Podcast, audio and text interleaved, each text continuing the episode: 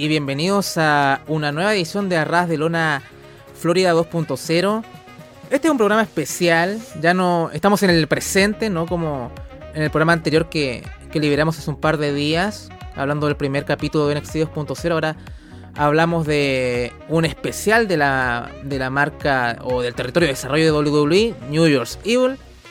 Y para eso eh, me acompaña mi compañera de armas de siempre, eh, Paulina Cárcamo. Paulina, ¿qué tal? Bien. Estoy bien. eh, eh, saludos a todos. ¿Qué puedo decir de este NXT? Creo que estuvo muy entretenido. Creo que ha sido uno de los NXT que he visto por lo menos en los últimos tres meses que ha estado más sólido. creo que ha llegado como un poco a la cúspide del trabajo que ha hecho Shawn Michaels, que iré profundizando un poco más a través de lo que vayamos hablando durante el capítulo. pero de verdad que estuvo muy bueno. Lo único que tengo el reparo es con el tema del main event. eh, siento que me mintieron en la cara porque hasta hace dos horas de ese día del show, que lo vi en vivo, eh, decían que iba a ser eh, Irja versus Trick. Y después llegado el momento del programa de NXT, no pasó. eh, entonces quedé muy como, eh, ¿qué pasó aquí? porque de verdad, se supone que hace dos horas, una hora todavía sigues promocionando el main event con Irja. Eh, no sé, a mí me pareció como una mentira descarada, pero mm, sí, después se lo sacaron con que obviamente no estaba, eh, no estaba con el alta médica, pero sentí que no sé, era muy fuera de NXT.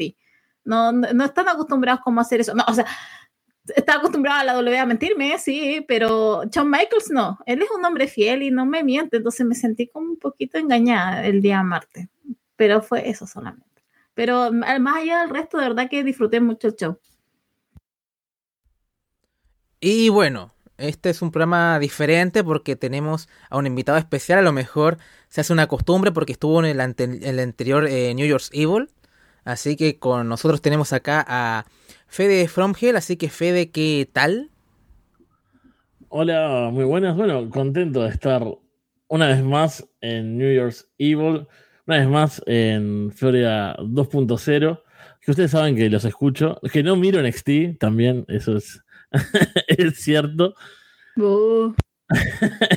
aparte es terrible porque de repente escucho, no sé, que dicen, no, este combate lo recomiendo y, todo eso yo igual no lo miro, igual lo sigo escuchando, o sea, no, tiene sentido, pero ya sabemos que las cosas sin sentido son como mi cosa, ¿no? Así que eh, creo que estuvo bastante entretenido y nos va a dar unas cuantas cosas para hablar desde su perspectiva, que lo miran siempre, desde la mía que no lo miro y que le pongo caras ahora a los nombres, porque realmente, o sea, hay gente que no conocía, o sea, hay caras que, que si se me, los cruzaba acá, no, sabía que eran luchadores. Eh, así que creo que vamos a hacer algo, algo bastante divertido y esperemos que, que lo disfruten. Bueno, entonces sin más eh, dilación empezamos eh, con esta edición de NXT New Year's Evil del día. Hoy estamos a 6 de enero, así que fue el, fue el 2. Es que ya es medianoche acá en Chile y, Uruguay. Eh, 2 de enero del año 2024. Y comienza con el campeonato femenino de NXT. Eh, Laira Valkyria contra Blair Davenport. Hay cánticos para ambas. Let's go Laira, let's go Blair. Ambas forcejean en el centro del ring. Ambas buscan imponer el dominio. La campeona somete a Davenport con un headlock. Blair sube la tercera cuerda y conecta un double foot stomp a la espalda de Valkyria. Blair patea reiteradamente la cabeza de Lyra y conecta un neckbreaker, kick out, headlock de la retadora. Lyra se gala de su striking, que se ve bastante bien.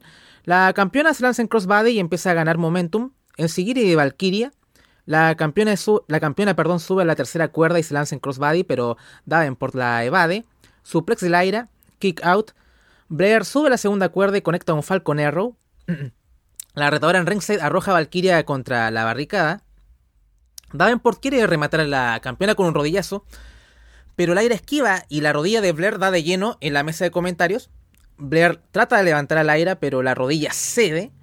Davenport sube la tercera cuerda para int intentar nuevamente el double eh, foot stomp, pero Lyra eh, logra esquivar, ocasionando que eh, Blair aterrice mal ya que su rodilla estaba dañada por el rodillazo que intentó eh, fallidamente a la mesa de comentarios.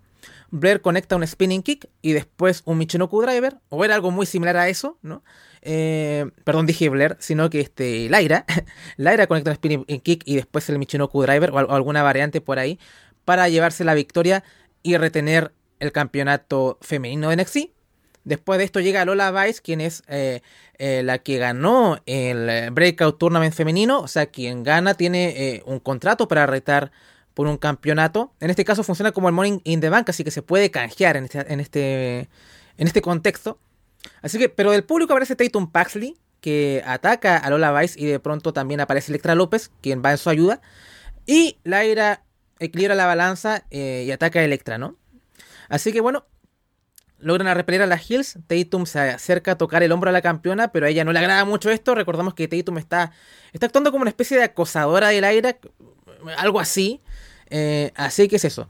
Eh, no sé qué, qué, te pareció, Paulina. Creo que el orden va a ser Paulina Fede. Así que vamos a ver qué, qué te pareció, Paulina, este opener entre Laira Valkyria y Blair Davenport. Insignificante. Es que, de verdad, es que sabíamos que iba a perder Blair Davenport. Eh, fue correcto el combate, pero me quedo ahí. Exacto, a mí no me gusta Laira Valkyria de campeona. De verdad que no me interesa Valkyria, no sé cuánto su apellido no me interesa esa trenza, eh, no tiene 10 años, eh, ese gear que usa tampoco no me provoca nada, viene de Tiffany Stratton, viene de Becky, todavía no, no veo lo que ve Shawn Michael de ella como campeona. Entonces me cuesta mucho conectar con ella, con su historia. Me parece mucho más estrella lo que está pasando con Tatum, que, es la, que es la acosadora. Eh, pero de verdad que yo no tengo es increíble porque puede pasar que después de un tiempo más me guste eh, Laira. Eh, me pasaba con Blair, no me gustaba antes, pero yo creo que era porque estaba pololeando con, estaba de pareja con Osprey. Entonces, de por sí ya creía que eran los dos horribles. Entonces, no me gustaban.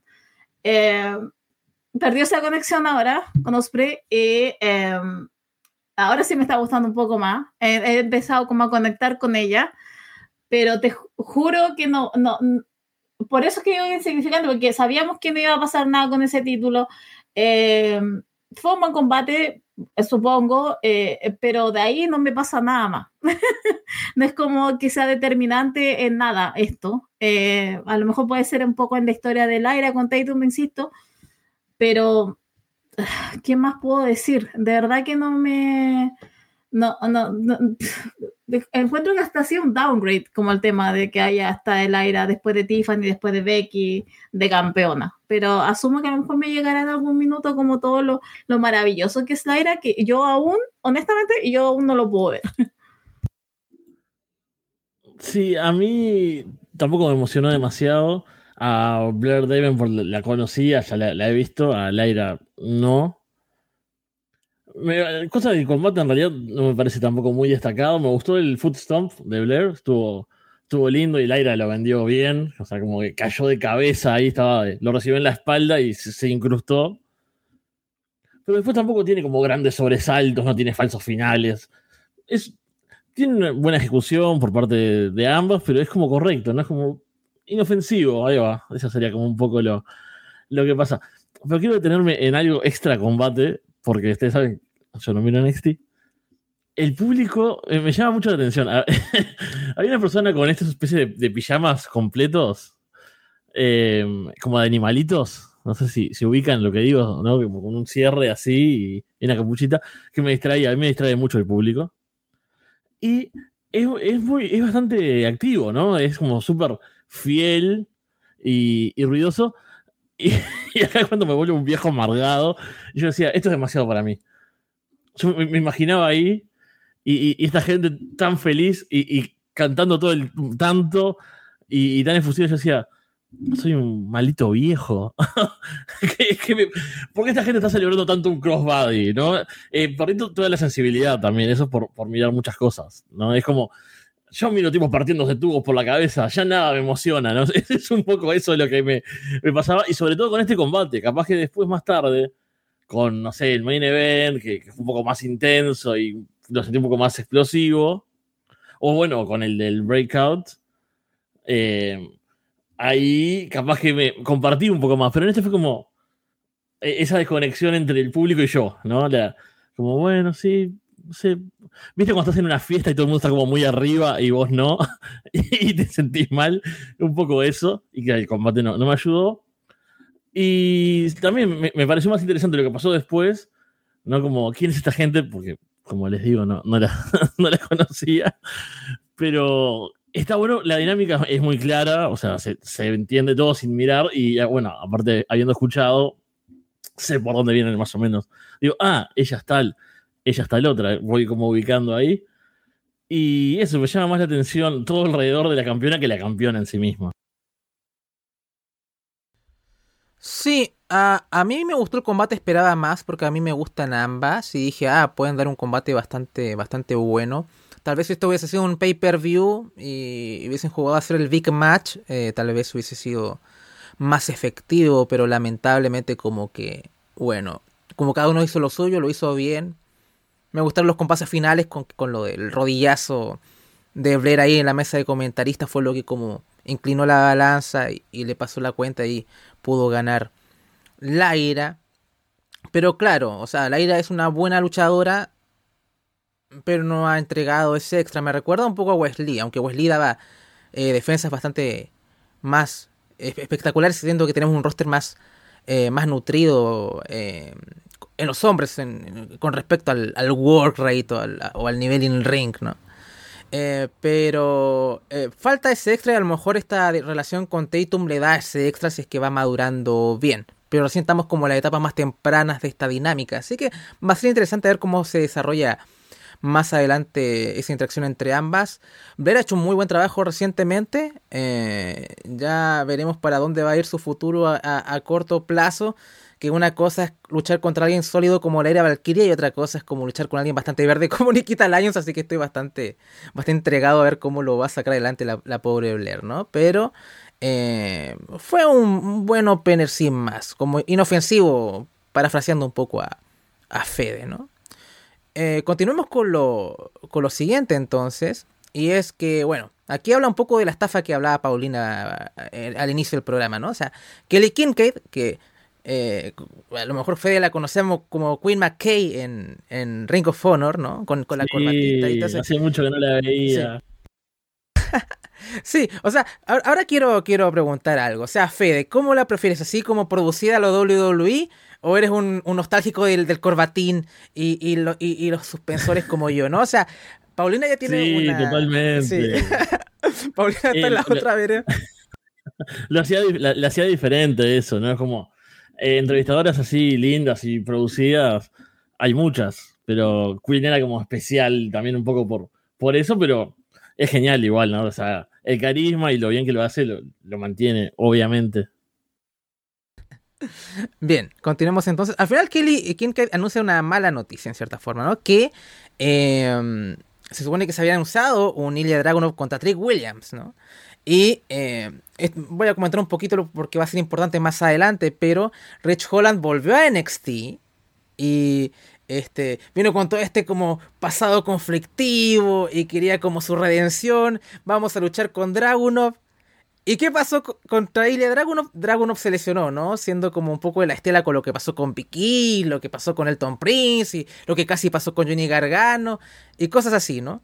Pero todo esto fue eh, un work por parte de Shawn Michaels, porque este fue un programa grabado, ¿no? O sea, como, ¿qué pasó con Dragon? Salió con cuello ortopédico, estaban todos sacando las antorchas que iban a, matar a Rich Holland, pero no, el maquiavélicamente de Shawn Michaels hizo eh, esta historia. Que parece que va a ser, eh, es interesante, porque ya hablaremos del segmento con Rich Holland, ¿no? Pero así pasó. Entonces, había quedado el combate con Trick un, un poco en la nebulosa, pero la semana pasada, en el último segmento, de NXT llegó Dragunov ahí, no sé dónde firmaron contrato, no sé si en un sótano, no sé, pero fue muy raro esa, parte.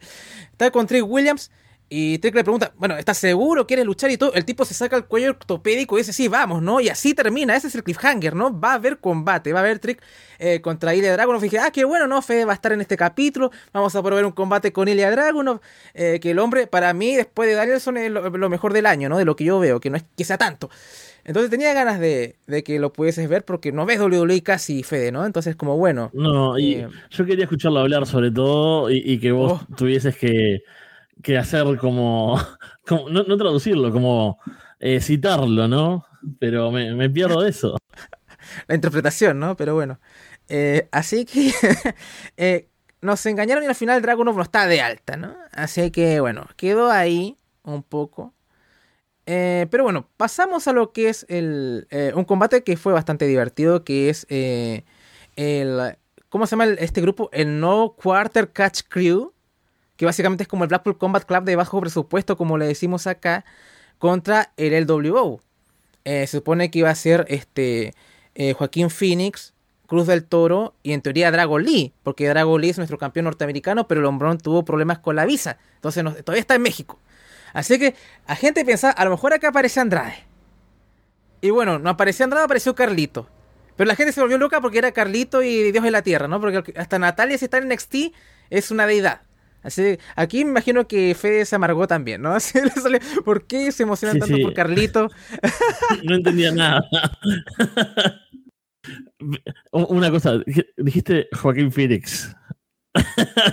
Eh, Joaquín Wild, perdón. A todo esto, con Paulina vimos Napoleón y qué, qué mal. Eh, pero bueno, eso es otro, ah, tema. Ah, o sea, no, no, es lo mejor de, del señor Ridley Scott. Pero bueno, quitando eso.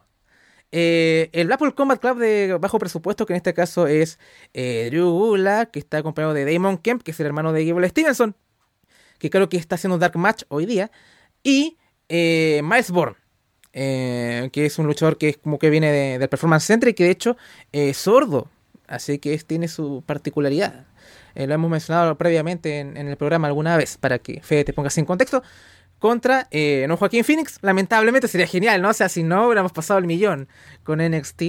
Eh, pero es eh, Joaquín Wild y Cruz del Turo acompañados de Carlito. Así que como había dicho, Carlito, puto Dios, ¿no? Continuemos entonces con la descripción del combate entonces. Sea, Gulak y Del Toro abren los fuegos. Del Toro se gale de su agilidad en las cuerdas y se lanza en crossbody ante Gulak. Taca Wild Wild se las arregla para lidiar con Kemp y Bullock. Lamentablemente no pasa lo mismo con Bourne. Esto hace que todos los luchadores entren en el ring, que empieza un poco el caos. Los Babyface mandan a los Hills a ringside. Y acá es donde eh, sucede como el, momento viral del, combate y, capaz el momento viral de todo el episodio, ¿no? Llega Carlito, eh, llega Cruz del Toro y, usan como las cuerdas como una especie de resorte, ¿no? Para impulsar a Joaquín Wall, que casi vuela el tipo, no sé, no sé cuántos metros, es impresionante, o sea, como creo que desde Angélico en esa famosa spot de lucha underground que no había un salto parecido. Eh, la gente queda, o sea, todos quedamos impactados con eso, ¿no? Así que fue genial. Entonces eso igual encendió más el combate. Em, em, la gente corea Holy Shit, obviamente. Missile Dropkick de Wild sobre Gulak. Kemp distrae al referee mientras Bourne golpea a Wild para que Drew Gulak eh, pueda tomar el control del combate. Bourne castiga la espalda de Wild. Ahora Damon Kemp es ilegal y conecta un neckbreaker sobre Wild. Taca a Bourne y luego a Gulak. Body slam de Gulak a Wild. Y la gente está. Eh, aquí ya uno ve para dónde va el combate. La gente está esperando el puto hot de Carlito, porque el hombre es Dios. Y acá estamos en Puerto Rico, casi. ¿No? Y eh, eso es más, que nada lo que es el combate. Vemos cómo intenta Wild tratar de llegar a la esquina, pero es en vano. Vemos a Kemp que va por el ankle lock, pero Wild logra repelerlo. Y después de muchas dificultades, por fin Joaquín Wild eh, logra hacer el tag. Y es momento de Carlito que limpia toda la casa, Spinebuster a Kemp, cuentan dos. Crossline eh, de Born a Wild también. Body Slam de Kemba del Toro. El combate es un maldito caos y todos están en el suelo. Kemp intenta cubrir a Carlito sin éxito. Wild hace una gran maniobra aérea hacia ringside conectando en Bourne y Gulak. Y digo gran maniobra aérea porque no sé cómo se llama el movimiento, se me, olvidé. Bueno, la gente grita holy shit. Backstabber de Carlito a Kemp. Body slam de Carlito. Del Toro sube a la tercera cuerda y se lanza en 450 para llevarse eh, la victoria en un combate bastante divertido, Paulina. Sí, no tengo mucho más que decir, creo que fue entretenido. De verdad, no tengo mucho más que decir.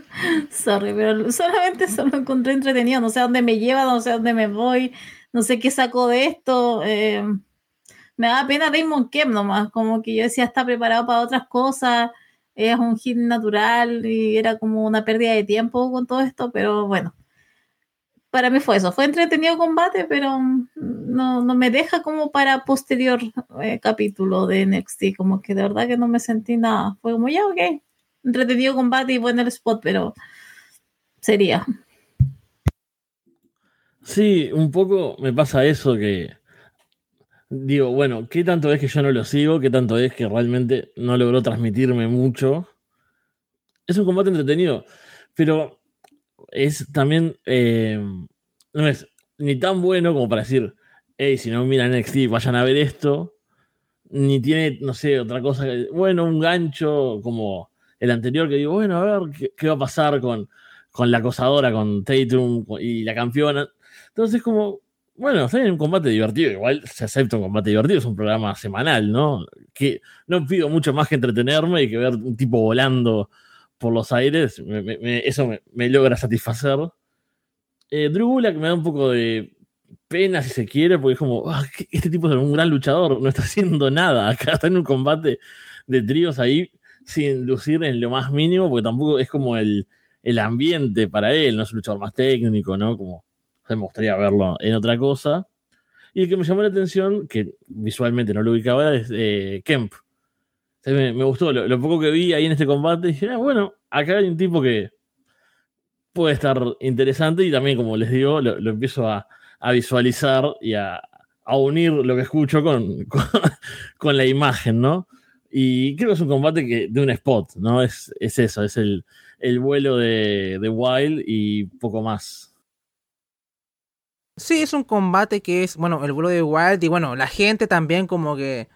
La energía y, todo lo de Carlito y todo el asunto, ¿no? acá la energía está un poco mejor, ¿no? Más acorde. Así que por lo menos a mí lo disfruté. Para mí estaba haciendo un buen arranque. O sea, sólidos dos combates para, para empezar. Así que eh, por lo menos estaba contento con el show. No había un gran highlight más allá de este spot de momento. Pero vamos bien, aún. Bien, un poquito más de, drama acá, de telenovela, porque Kelly King que, eh, entrevista a Trick Williams y Carmelo Hayes. Y Trick está decepcionado de no poder luchar ante Ilya Dragunov esta noche. Y Trick dice que él y Melo se han estado preparando mucho en el gimnasio. Trick dice que no puede esperar a que Ilya se recupere para poder tener ese combate titular. Melo dice que no cree nada de esto. Eh, porque cree que Ilya al saber que Trick estaba entrenando con él, con Melo, eh, el tipo se asustó, ¿no? Porque esto ya es victoria garantizada. Si tú entrenas conmigo acá, o sea, ya tienes el campeonato en la cintura. Y como que Rick pone una cara y ya, o sea, no jodemos. Un poco este es el puto dragón. O sea, ¿cómo, cómo se va a asustar? Si, este, este, el, hombre vive el dolor, ¿no? El hombre eh, vive la batalla. ¿Qué se va a asustar Ilya Dragunov? Así que bueno, en esto aparece Grayson Waller. Y se burla de Trick diciendo que a pesar de que las noticias de Ilya son desafortunadas, puede que esto sea una bendición, eh, porque no hay manera en que tú puedas vencer a Dragunev. Incluso le, dice a Melo, mira, dile Melo, sé honesto con él. Eh, refuta que él será quien le quite el título a Ilya Dragunov y seguro habrás oído que soy el Iron Survivor, ¿no? Porque eh, Trick ganó eh, el, Iron, el Iron Survivor Challenge en Deadline. Así que bueno, Waller dice que él es el original Iron Survivor porque él ganó la edición del año pasado, o del 2022 para ser exactos ahora. Y en estos tiempos, en esos tiempos a lo mejor no te acuerdas porque eras el segundón, aunque supongo que ahora Melo es el segundón ahora. Y Melo se enoja poco, ¿no? Y dice que pueden volver a luchar otra vez como en SmackDown, que recordemos Melo y Waller lucharon en el campeonato, en el, este torneo de por ser retador de, Logan Paul en Royal Rumble, que de hecho lo acaba de ganar Kevin Owens. Eh, así que bueno, bien por... Oh, no, sabía. Sí, Sí, sí, le ganó a Santos Escobar en la, en la final. Como esto se va a publicar mañana, supongo que no, ya la gente se habrá enterado. Pero bueno, independiente de eso, eh, Melo le ganó a, a Waller en, esa ocasión. Pero bueno, al final eh, dicen, eh, dice que bueno, podemos luchar nosotros, o mejor aún, Trick ahora tiene ganas de patear traseros porque no, no tiene con quién luchar hoy día. Waller dice, tal vez no lo sepan, pero ahora estoy en SmackDown luchando contra las leyendas, no contra fracasados como Trick. Y Trick queda como, fracaso, fracaso es tu chaqueta, mírame y mírate y, dime quién es el que luce como un fracasado. Y Melo dice que nadie está más listo, nadie está más preparado que Trick, nadie luce mejor que Trick, es más, incluso Trick sacó una nueva camiseta y, estoy tan convencido de que Trick va a patear tu trasero que incluso pondría su oportunidad titular esta noche. Y Waller, como que, oh, bueno, exactamente, ¿no? Te amo, Melo, tú nunca fallas. Waller se va coreando Trick y todo el asunto. Eh, Williams queda totalmente estupefacto con lo que acaba de pasar y así cierra el segmento. ¿Qué te pareció, eh, Carmelo, como Booker del año, buqueando combates? Rari. me pareció raro, no me gustó, porque, insisto, me sentí estafada, me habían prometido algo, no me lo dieron. Eh, de ahí toda la interacción, lo único que pensaba es que ya vienen diciendo hace mucho tiempo este quiebre y le voy a dar a Shawn Michael un ultimátum. Tiene hasta Vengeance Day para terminar todo esto, porque ya me estoy aburriendo bastante, ya eh, como el tiseo, eh, porque se supone que se van a separar, ya se viene viendo las grietas hace tiempo, hace bastante, ya hace unos dos meses y no pasa nada. Se supone que el martes era la oportunidad porque iba a luchar con Neil Yatrick, se iba a desencadenar todo lo que después venía para ese quiebre definitivo con Carmelo, que es lo que está esperando y nos va a romper el corazón porque realmente nos va a romper a todo el corazón. Va a pasar eh, a los que vemos en NXT, claramente. entonces, eh, va a pasar eso, eh, pero no ha pasado, no hay luces de que vaya a pasar pronto, todavía siguen juntos, todavía siguen creando como caos juntos, Carmelo se sigue metiendo en las cosas de Trick Williams, entonces por eso tiene un ultimátum en John Michaels hasta Vengeance Day, o sea, eh, tiene que pasar eso ya y eh, ese es el combate que estamos, el, combate grande que estamos esperando para Stand and Deliver. Creo que no hay ningún otro que me pueda emocionar de la misma manera a menos que se la quieran jugar sí o sí, es definitivo para unir ya versus Trick, que es como, igual ahí está, hay una historia potente. Pero eso, o sea, como que vamos apurando ya el quiebre de estos dos, porque si no se vuelve repetitivo y ya no, no está generando, o por lo menos a mí ya me está aburriendo un poco toda esta situación, así que, y de ahí el ingreso de Waller también fue como preciso, fue como, ya bien, porque Grayson Waller es favorito, por lo menos mío, en esta casa es favorito, es muy bueno. Yo siempre lo he encontrado demasiado talentoso, eh, pero que le den algo un poco más individual, en vez de estarlo juntando con Austin Theory en SmackDown. Eh, pero la subieron salvar, pero obviamente Grayson Waller no es Ilya. Entonces, insisto, me siento estafada todavía. A mí me gustó lo que vi, claro. Eh, está como muy presente la tensión, ¿no? Y esa cosa de entre Melo y Trick, ¿no? De, bueno, claramente son amigos, pero hay algo ahí que, que está bueno, eh, que se siente que en algún momento se va a explotar, ¿no? Va a haber ahí una traición, un malentendido y, y puedo empatizar, porque cualquier ruptura de amigos, aunque no lo mire semanalmente, me va, me va a llegar, porque bueno, soy un tipo sensible también. Pero me gustó Grayson Waller, es genial. lo, que he visto siempre de Grayson Waller es muy bueno en el micrófono, es bueno en el ring. Es cierto que Trick luce mejor, así que ahí estoy. Por lo menos la chaqueta de, de Grayson era horrible. Y lo que también era horrible, la camiseta de Trick Williams. El, ¿Dónde, ¿Qué pasó con los buenos diseñadores de, camisetas de wrestling? Es horrible esa camiseta, pero hay muchas que son feas ahora. Eh, se tenía, que comentarlo. Y me pareció interesante, claro, eh, quería ver Ilya Dragunov, ¿no? también me siento un poco estafado de que una vez que voy a estar acá, no está uno de los que más me interesaba, pero lograron engancharme, así que no está tan mal dentro de todo. Fede en Vengeance Day confirmado. No, eh, bueno, vemos que es que a veces por asuntos de agenda uno le gustaría tener invitados especiales de los pay-per-view, ¿no? Pero... Eh, sobre todo con los NXT que son cortos de ver, incluso, como es 2 horas 30, pero a veces es... Eh, concordar tiempos y gentes es complicado, ¿no? Entonces, aquí solamente podemos eh, capturar a fe de los años nuevos casi, así que es como la, es la época. A ver, a mí me gustó el segmento, no estoy tan agotado como Paulina con respecto al, teaser. Es como que siento que, como dice Paulina también, como que Vengeance Day es como el día en que se va, se va a podrir todo, ¿no? Como que siento que por ahí va a ser. Vamos a tener Trek contra Dragunov en ese pay-per-view. Y algo va a pasar eh, que se va a terminar de romper todo, ¿no? Siento que por ahí va. Pero veremos si es que tenemos razón o no con respecto a eso. Waller es genial, siempre lo hemos alabado. Más, más casi dos años alabando a este tipo, ¿qué puedo decir?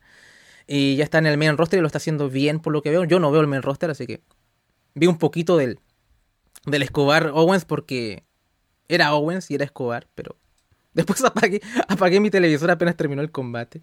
Eh, así que veremos qué pasa con, con Waller en, en, el main roster y veremos qué pasa con Trick y Melo más adelante en el show. Así que ya iremos hablando de eso. Continuemos entonces con lo, con siguiente.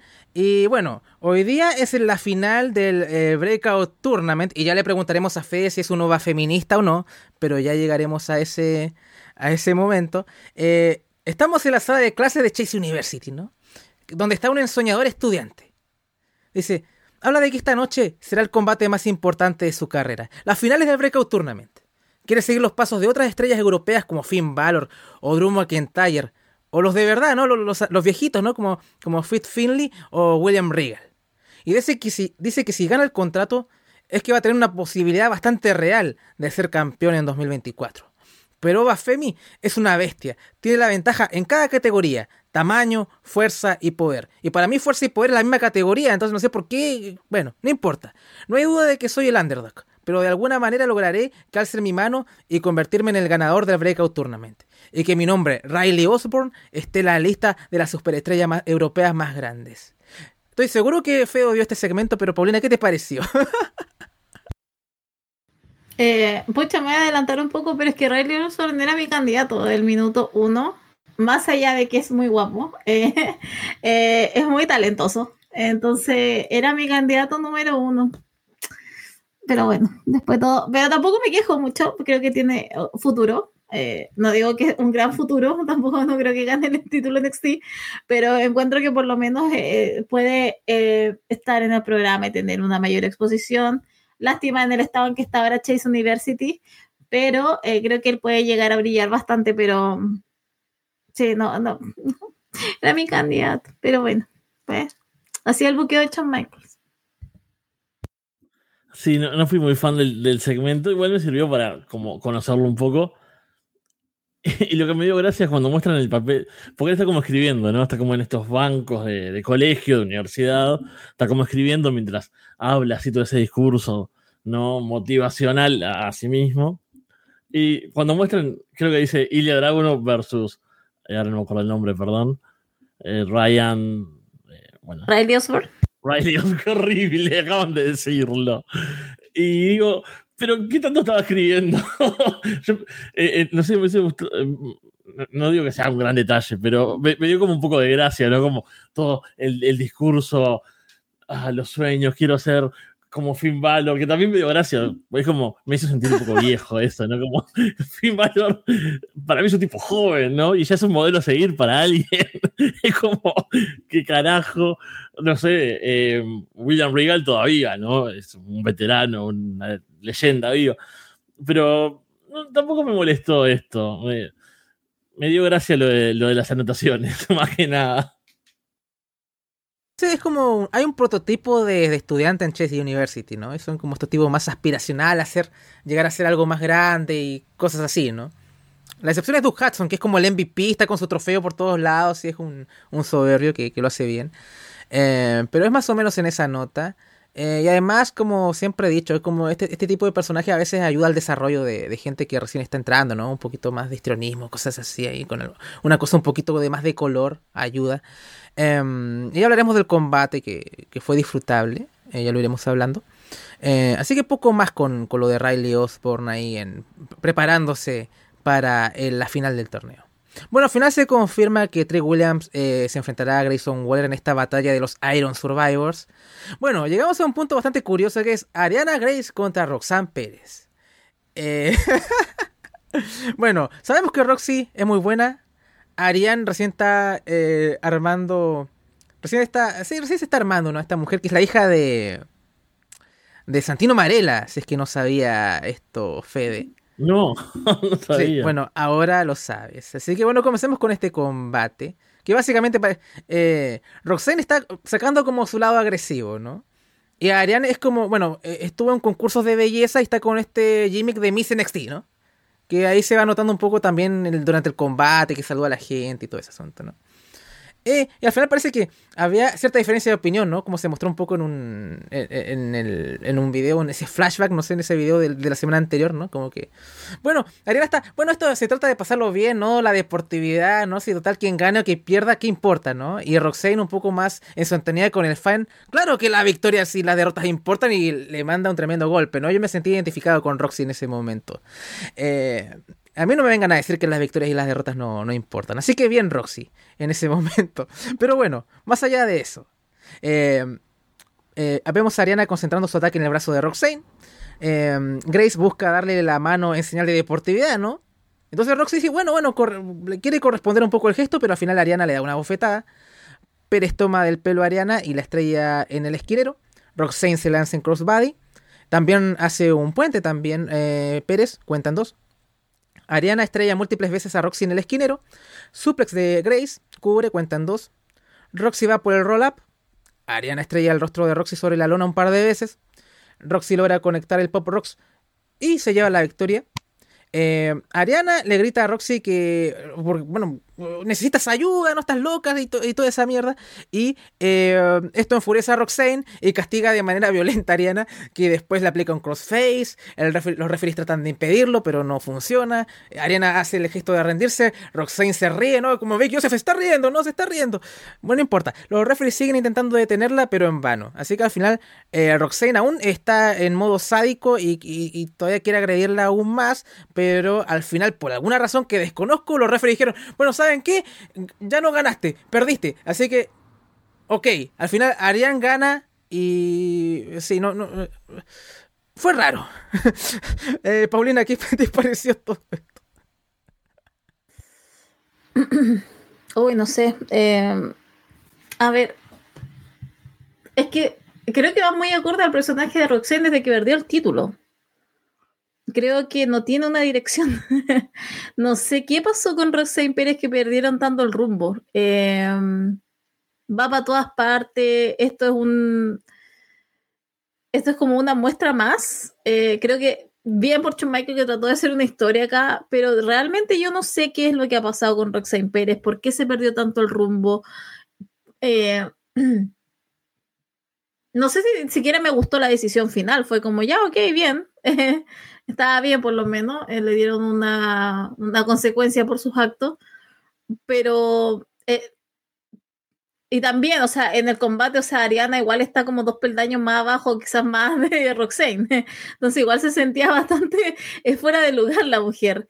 Yo, yo le dije a Andrés en, en, off que yo la prefiero mucho mejor fuera del ring la prefiero con un personaje, no sé, que la junten con un luchador o que sea manager o que sea simplemente el, alivio cómico de NXT. Creo que incluso funciona mucho mejor cuando solamente andaba vestida de reina con su corona y andaba en backstage, andaba en el locker room y hacía como sus cosas.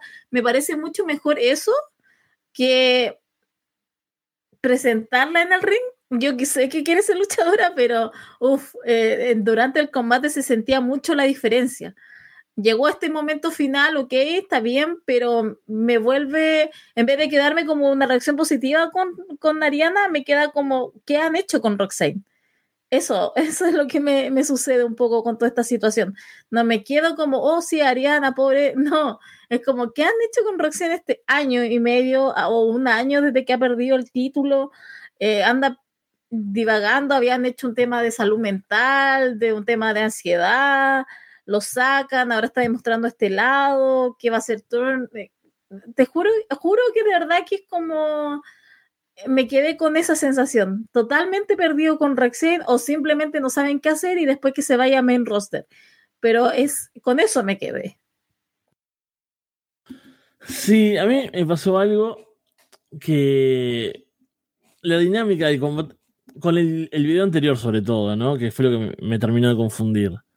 Era como, ¿a quién tengo que apoyar? Porque un poco el personaje de Ariana era como, bueno, está un poco loca, ¿no? Y es como un poco eh, delusional, ¿no? Con esto de que es como una reina y, ay, la deportividad, jaja, somos amigos. Y es como, bueno, yo estoy del lado de Roxy. Pero en realidad está siendo un poco agresiva, ¿no? Ya ese video, o sea, la otra chica está siendo eh, buena y Roxy le termina dando una bofetada. Entonces creo que tendría que estar del lado de Ariana. Yo soy tipo tradicional. A mí, dame el face, el heel claro, a quién tengo que aplaudir. Y creo que no es solo por no ver el combate semana a semana, es porque la dinámica es un poco rara. Y me hace acordar, eh, salvando las distancias y con sus eh, diferencias, a Tony Storm, ¿no? Porque es un personaje así como fuera de, de la realidad, ¿no? Como medio extraño. Tony mucho más, ¿no? Pero... Y en el ring también es diferente. Pero con el sentido del apoyo, ¿no? Como... Tony está muy graciosa, es Gil, eh, tengo que apoyarla, a veces es como, me generó esa misma, tal cual esa sensación, y bueno, el combate tampoco fue muy vistoso, así que no había mucho que, que rescatar de ahí, y el final fue como, ¿qué carajo? Eh, es un poco, al final tenía razón, las victorias no importan, ¿no? Eh, y las derrotas, ¿qué es esto? ¿Cuándo se revirtió un resultado de un combate random por un ataque post-match? Es como... Es como cuando en un momento me acuerdo que en Raw pasaba que en los combates de parejas, si intervenía el otro, lo descalificaban, ¿no? Que es como una regla que existía, pero que nunca se usaba. Y es como, bueno, a ver, si lo haces una vez, mantén esta regla y úsala siempre, o no la uses eh, o usarla para algo fuerte, usar como... no sé, me, fue como un recurso un poco extraño. Igual entiendo que va con esta idea de, ah, Roxy es un poco más agresiva, pero si se quedaba con el ataque post-match, se entendía lo mismo. Y no era necesario revertir. Es como que hay bar ahora en el, wrestling también. No, bueno, e, el, gol no se, no se cuenta, vamos a, a ver qué pasó. Se fue muy extraño esa decisión final. ¿Sabes qué? Yo hace rato que vengo pensando que aparte de Shawn Michaels, alguien se está metiendo en los buqueos. Porque uno que ya ha visto el trabajo de ese hombre, uno puede optar y puede ver cosas que ha hecho. Y estas son cosas que salen mucho del buqueo de Shawn Michaels. Y ahora que vi a William Regal por ahí, eh, presentándose como algo de NXT, no quiero pensar que a lo mejor hay parte de decisiones de él, pero yo quiero saber si es que hay otra persona a cargo de algunos buqueos, de algunos combates.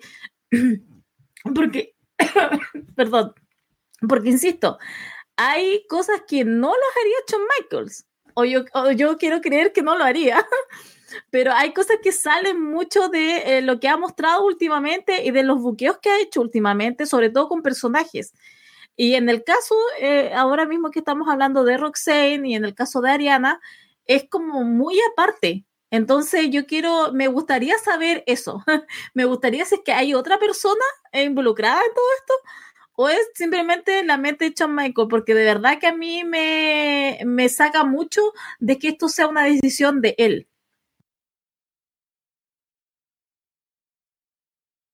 Ok. A ver. A mí el, el combate, como digo, o sea, Roxy está un par, dos, tres peldaños arriba, se nota que está bastante verde. Ariana, la chica es bastante divertida en los segmentos que hace, estos de como Miss, eh, la he visto, o sea, si les pasaron unos clips a ustedes, o sea, hay, unos, hay unos que son bastante divertidos, o sea, la chica la comedia como que la maneja bien para el poco de tiempo que lleva como en televisión y estando ahí frente a las pantallas, ¿no? Es como cuando vi ahora a Mariah May, dijo esta, esta tipa, o sea, ahora está en un producto que habla más y todo y muy natural. Ah, con Ariana es un poco parecido esa impresión. Eh, quitando eso, eh, es un sinsentido, fue un sinsentido que no me molestó tanto porque el combate no importaba. Irónicamente, tenía razón Ariana y acá la victoria y las derrotas no importaban mucho porque este era un combate que salió un poco de la nada y ella, bueno, lo dejé como ya una rareza, ¿no? O sea, igual hemos visto cosas raras con Shawn Michaels, o sea, ha hecho cosas muy bien y otras cosas un poco cuestionables. Con la misma Roxy es un gran ejemplo de, creo que, de mala conducción por parte de él. Recordemos esta historia de cuando era campeona, que después no, que tenía un problema. Eh, ya ni me acuerdo cuál era la historia, ¿no? Era una cosa como de. de. Mm, ¿Cómo se llama? Era de. No, el término no es enfermedad mental. el término no es. ¿Cómo era? Era de salud mental, como que tenía salud un mental, de ansiedad. claro. De ansiedad. trataron de, de, de, ejecutar eso y el concepto a priori puede salir bien. O sea, suena bien, pero fue horrendo, ¿no? O sea, fue como que luchó con Meiko Satomura, fue un muy buen combate, la mujer se desplomó. Después. Eh, hicieron un work de que algo había pasado con ella, la metieron como una ambulancia, después eh, no fue algo físico, sino que era algo mental. Y al final terminó perdiendo el campeonato en un ladder match o algo así. Entonces fue muy raro todo eso. Entonces, eh, creo que Chon ya tiene precedentes con mal manejo con Roxy. Es como que llegó acá Roxy, que era casi que llegó con 20, 21 años, como casi lo mejor que tenía el roster femenino. Y en cierta forma lo sigue siendo, al menos en un aspecto como in-ring. Eh, pero eh, estaba funcionando como babyface underdog, pero le faltaba como ese algo más. Trataron de darle como una especie de, de lado más agresivo. Ah, bueno, enfrentémoslas con Cora Jet, que es como su rival más natural pasaron a otra, hicieron, la misma historia con Blair Davenport y al final estamos en un bucle que es que uno pensaría debería estar lista para el main roster, pero no, ¿no? O sea, Cora Jade, que es bastante de nivel más bajo en el ring que Roxanne, lo siento más preparada para que tú la puedas poner allá en WWE y total, tampoco es que le den mucho tiempo allá tampoco, ¿no? A las chicas, o sea, como que hagan una bonita promo y hagan un combate normalito y como que ya terminó el trabajo ahí en WWE, ¿no? O sea, en muchas veces, ¿no? O sea, puede que ahora haya mejores combates, no, no, sé, pero antes era así, ¿no? O sea, como que los combates de más alto perfil se lo guardaban para los pay-per-views y en televisión no es como, oh, mira qué combatazo pasaron entre, las chicas, ¿no? ¿no? No era así, ¿no? O sea, muy rara vez.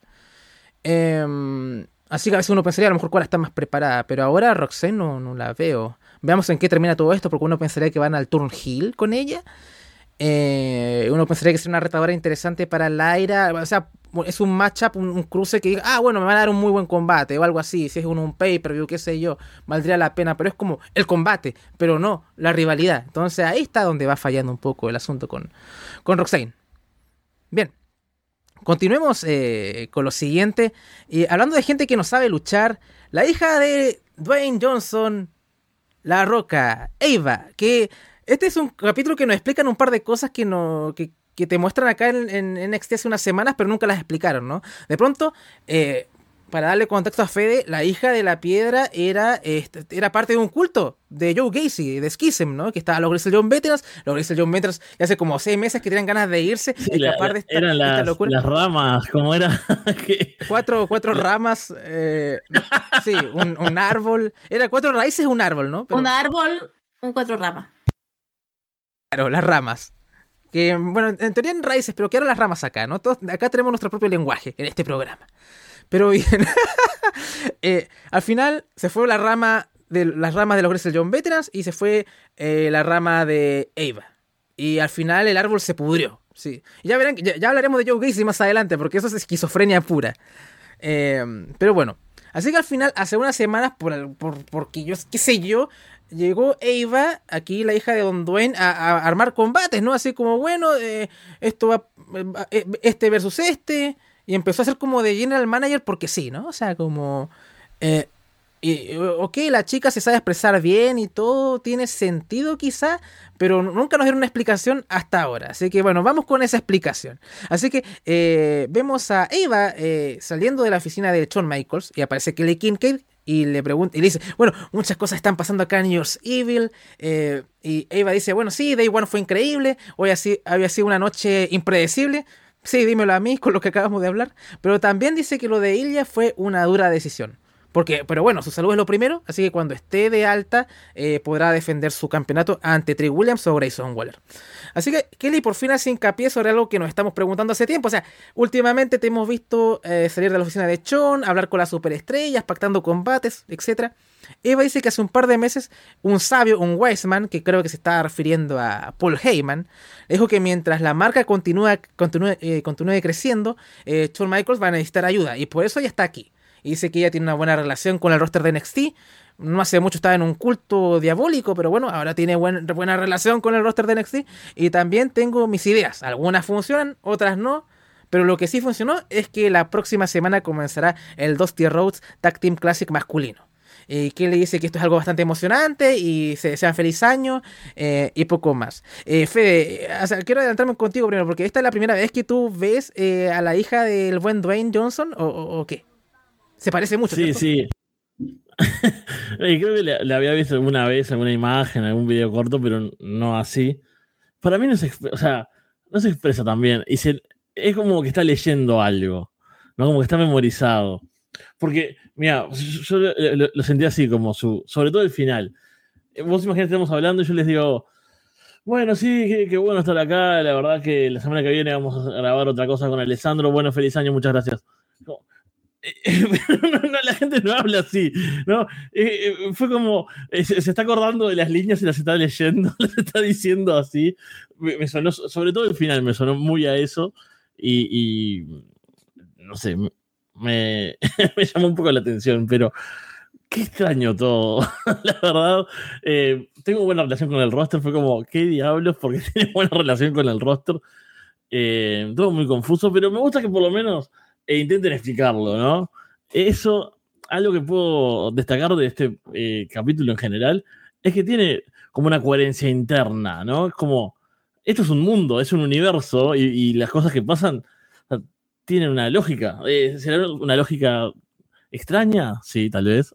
¿Será una lógica influenciada por el consumo de drogas? Tal vez. Pero tiene su lógica al fin. Así que bien ahí NXT con eso agregar, Paulina? No. Bueno. Sí, ¿sabes qué? Porque creo, que suena ya un poco más artificial Eva. Es que cuando estaba en me tenía como un personaje más como definido. Eh, lo hacía bastante bien. Y ahora que es como, bueno, ahora simplemente soy como GM y Pacto Combate es como, ¿qué tono voy a... ¿Qué tono voy a, voy a usar ahora, no? Siento que tenía este personaje con Joe Gacy y funcionaba bien. Y de hecho, oye, esta chica lo hace bien en el... Eh, hablando y demás. Y ahora está aquí en este rol un poco neutro, porque eso es, un rol neutro ser GM, ¿no? Eso. Y, y, Eva no es, no es Shawn Michaels que tiene un Star Power detrás, o William Regal, en cierta forma en menor medida, pero también no tiene un nombre. Ella es hija de la roca, pero no se dice que es hija de la roca tampoco. Y si fuese, y, si, si, lo dijese sería peor, o sea, ah, estás ahí porque eres hija de la roca, no tiene sentido tampoco. Entonces, simplemente la única justificación es, bueno, eh, me llevo bien con el rostro, así que, y Shawn Michaels necesita ayuda, ¿Será? Eh, entonces queda un poco raro eh, el enfoque. Entonces, como es neutra y, simplemente es. Eh, es como, como decía en los comentarios que leí, ¿no? O sea, ahí tiene una historia con Eva, ¿no? Alguien que salió de un culto y Shawn Michaels le dio trabajo y ahora está ahí, ¿no? Reformándose un poco. pero lamentablemente no. Tampoco. ha luchado dos veces y no ha mostrado absolutamente nada. Incluso la hija de Santino Marera la están teniendo combates. No sé si Eva está lesionada o qué sé yo, pero ni siquiera se quieren atrever a apostar con esta chica en el ring. Eh, espero que esté lesionada porque es raro que... No es que le desee la lesión a nadie, pero... No, no, me malentiendan, pero me refiero... Para que la hayan puesto dos veces en el ring. Dos. Dos. No hizo absolutamente nada. Pero nada. Eh, es como para preguntarse, o sea, eres tan horrible que ni siquiera te quieren poner acá en NXT donde en verdad muestran gente que está muy verde sobre todo en la división femenina, que no, hay, no es que esté el, roster de NXT UK, no es que esté Taylor Bate, ¿me entiendes, no? En las mujeres hay pocas que son así como buenas workers, ¿no? Em, entonces es raro. Em, imagínate que ya vamos a tener a Nikita Lyons próximamente y la mujer buena no es. Eh, entonces, no lo sé. ¿Qué está pasando con esta chica? A lo mejor está lesionada, no me lo explico. Pero bueno, ahora está pactando combates. A lo mejor es como dicen por ahí, como John eh, Michael se ve tan demacrado y viejo, como que quieren, quieren poner a alguien un poquito más, más fresco ahí. Eh, qué sé yo, no sé. Pero ahí estamos con Eva, ¿no? Bueno, continuemos con lo siguiente. Tenemos un video package que recopila lo que ha sido esta rivalidad entre Fallon Henley y Tiffany Stratton. Eh, en backstage vemos a una Blair Davenport agotada por su combate ante Lyra Valkyria y detrás de ella aparece Nikita Lyons, quien se pregunta qué pasaría ahora si se vengara de Blair atacándola por detrás. En contexto, hubo varios ataques al roster femenino de NXT en el estacionamiento, ¿no? Lesiones largas incluso, incluso y todo eso. Al final, la culpable de todo esto fue Blair Davenport, así que ella quedó como la, eh, la, agresora que básicamente lesionó a la mitad del roster. No que haya habido algún tipo de negligencia con la gente del Performance Center o qué sé yo, nunca lo sabremos. Pero en KFIF fue Blair Davenport. Así que al final, ahí está esa historia con, con Nikita Lyons, ¿no? Pero al final, eh, Nikita cree en la deportividad y, en la, ¿no? Entonces como que quiere arreglar las cuentas con, con Blair, pero en el ring. Y Blair queda, bueno, tendrás oportunidad solamente si me atacas por detrás y todo eso. Y al final hay un poco de tensión entre ellas y, al final llega gente y, las detiene, pero poco más. Veremos si Blair saca el trabajo adelante con Nikita Lyons. Estoy muy intrigado con eso. Eh, Paulina, ¿tienes algún comentario con esto? ¿Fede? Eh, me llamó la atención la ropa de Nikita Lyons. Porque tenía como una bata ahí. y lucía como una. ¿Qué parte te llamó la atención? No, no. No, eh, no sé, lucía como una estrella, o sea, como, pero como una estrella de teatro, no sé, como, no es una luchadora, tendría que estar eh, en la calle Corrientes de Buenos Aires haciendo revista ahí con Moria Kazan o algo de eso, no sé si, ahí en Chile consumen también eh, el chumerío porteño, pero me dio, me dio vibes de revista revista argentina más que, de una luchadora que, que genera una amenaza. O sea, es como, no me parece amenazante. Y aunque sea, no sé, mm, grande, es como, Blair Davenport es una luchadora, ¿no? Es como, y aparte la vimos más temprano. Fue, fue eso, me, dio un poco de gracia en realidad ver a Nikita Lyons. Bien, ya veremos qué pasará con Nikita y Blair Davenport en el futuro. Pero bueno, llegamos a un combate que tenía ganas de, comentar, que es el Servant eh, for a Day Match, ¿no? Que es que quien gane este combate eh, va a ser la sirviente de la otra, ¿no? Para usar la terminología más exacta, si Fallon pierde ante Tiffany, va a ser su sirvienta. Y si Tiffany pierde ante em, Fallon, va a ser como su ayudante en el rancho, ¿no? Así que, o algo así. Pero al final cada una es sirviente una de la otra, ¿no? Quien gane. Así que bueno, Tiffany Stratton contra Fallon Henley. Fallon toma la iniciativa. Fallon envía a Tiffany fuera del ring. La acción se traslada a ringside. Fallon golpea con violencia a Stratton. La acción vuelve nuevamente al cuadrilátero. Stratton estrella la cabeza de Fallon en el poste. Tiffany aplica una Alabama Slam sobre el apron. Pero, o sea, este, este, spot hubiera quedado muy bien si Tiffany hubiera estado un poquito más cerca del apron y hubiera, hubiera visto más duro. O a lo mejor la intención era hacerlo a, una distancia mayor para que el golpe no sea tan fuerte, ¿no? Pero al final hace la dama slam y al final Fallon termina impactando en el apron, pero no con la violencia que me hubiese gustado quizá. Pero bueno, a lo mejor estaba pidiendo demasiado. Em, a regreso de comerciales vemos cómo ambas eh, en carrera eh, conectan clotheslines eh, de manera simultánea. Ambas intercambian golpes. Fallon arrincona a Stratton en el esquinero y ataca su zona media. Después arroja a Tiffany contra la barricada. Fallon sube a la tercera cuerda y se lanza en Crossbody, cuenta en dos. Charles Michaels tuitea que acaba de recibir una llamada de un ex campeón de NXT que quiere pasarse por ahí eh, para ver el nuevo evento principal. Bueno, este es un buen spot. Tiffany hace como una rueda y levanta Fallon. Y esta hace como un, reversal y cierra en Crucifix. Cuentan dos. Spinebuster de Tiffany. Cuentan dos también. Strato va por el Prettiest Moonsault Ever, pero Fallon logra evadirlo. Tiffany logra estrellar la cara de Fallon en el apron. Este, este final es curioso. Eh, Stratton toma una silla. Henley la patea antes de que pueda hacer uso de ella. El referee intenta quitarle la silla a Tiffany. Y entonces, entonces forcejeo, eh, Tiffany se distrae y recibe un Shining Wizard, un Wizard perdón, de Fallon para llevarse la victoria. De ahí vemos cómo este, eh, se da una sonriente Fallon ahí y, también la sigue Tiffany un poco derrotada, como que no sé si le lanza una toalla o qué sé yo y después cae al suelo, le ordena que la recoja y ahí se van y, poco más. Eh, Paulina, ¿qué te parece el combate? Ay, estoy en el punto en que todo me encanta cuando está Tiffany Stratton. Es muy buena. Eh, creo que ha llegado al punto de como si está Tiffany Stratton va a estar bueno. y con Fallon creo que al fin la separaron de Jensen y Briggs bien creo que puede valerse por ella misma, habla.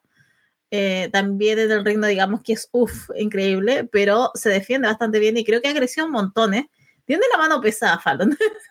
Eh, entonces, creo que se dio una dinámica bastante buena entre las dos. Son chicas que han crecido en NXT últimamente, en este año, en estos dos años que lleva desde NXT 2.0, ya cuando hizo el cambio totalmente. Eh, y han crecido bastante. Entonces, de verdad que fue como para mí lo mejor de la noche. Eh, me gustó que haya perdido Tiffany porque va a dar mucho material para la próxima semana. Yo siento que está muy tentado Shawn Michaels a, hacerlas pelear en el barro a Fallon y a Tiffany. porque simplemente su mente está en los 2000 con las mujeres de repente y se nota. Entonces tengo miedo un que caiga en esa tentación. Tal vez lo saca y lo saca bien, pero siento que está muy tentado para irse por esos lados. Pero creo que lo que va a dar Tiffany en todo esto de la granja y de sirvienta, creo que va a ser muy entretenido. Y también, qué bueno, qué bueno que Tiffany no tan solo de, porque hablar en el ring, porque, eh, insisto, la mujer es muy buena, eh, sino que también afuera con los segmentos, con las cosas que hacen entre, em, en este tipo de, de, segmentos, por lo menos que va a tirar la próxima semana en NXT o cuando los tienen, eh, cuando graben todo esto.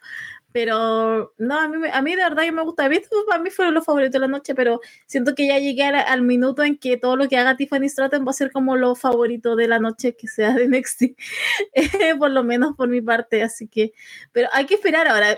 Eso es lo que ahora tiene esto. Eh, tengo que esperar y estoy como ansiosa a ver qué es lo que va a pasar. Bueno, esta es la parte donde yo les cuento que a veces los escucho y digo, están exagerando, ¿no? Que, entiendo que venga desde el amor, que venga desde el, desde el gusto, pero a veces digo, están locos, o sea, no, estoy juzgando que les guste, ¿no? Pero los escucho y digo, wow, no puede ser, ¿qué hay acá? Y realmente me convenció mucho Tiffany Stratton. No, no te digo que, uy, voy a ver la semana que viene, soy súper fan, pero eso, o sea, los segmentos, el combate, todo lo hizo muy bien. y fue muy claro todo, a diferencia del otro que hablamos. Es muy claro todo y fue muy, muy clásico incluso, ¿no?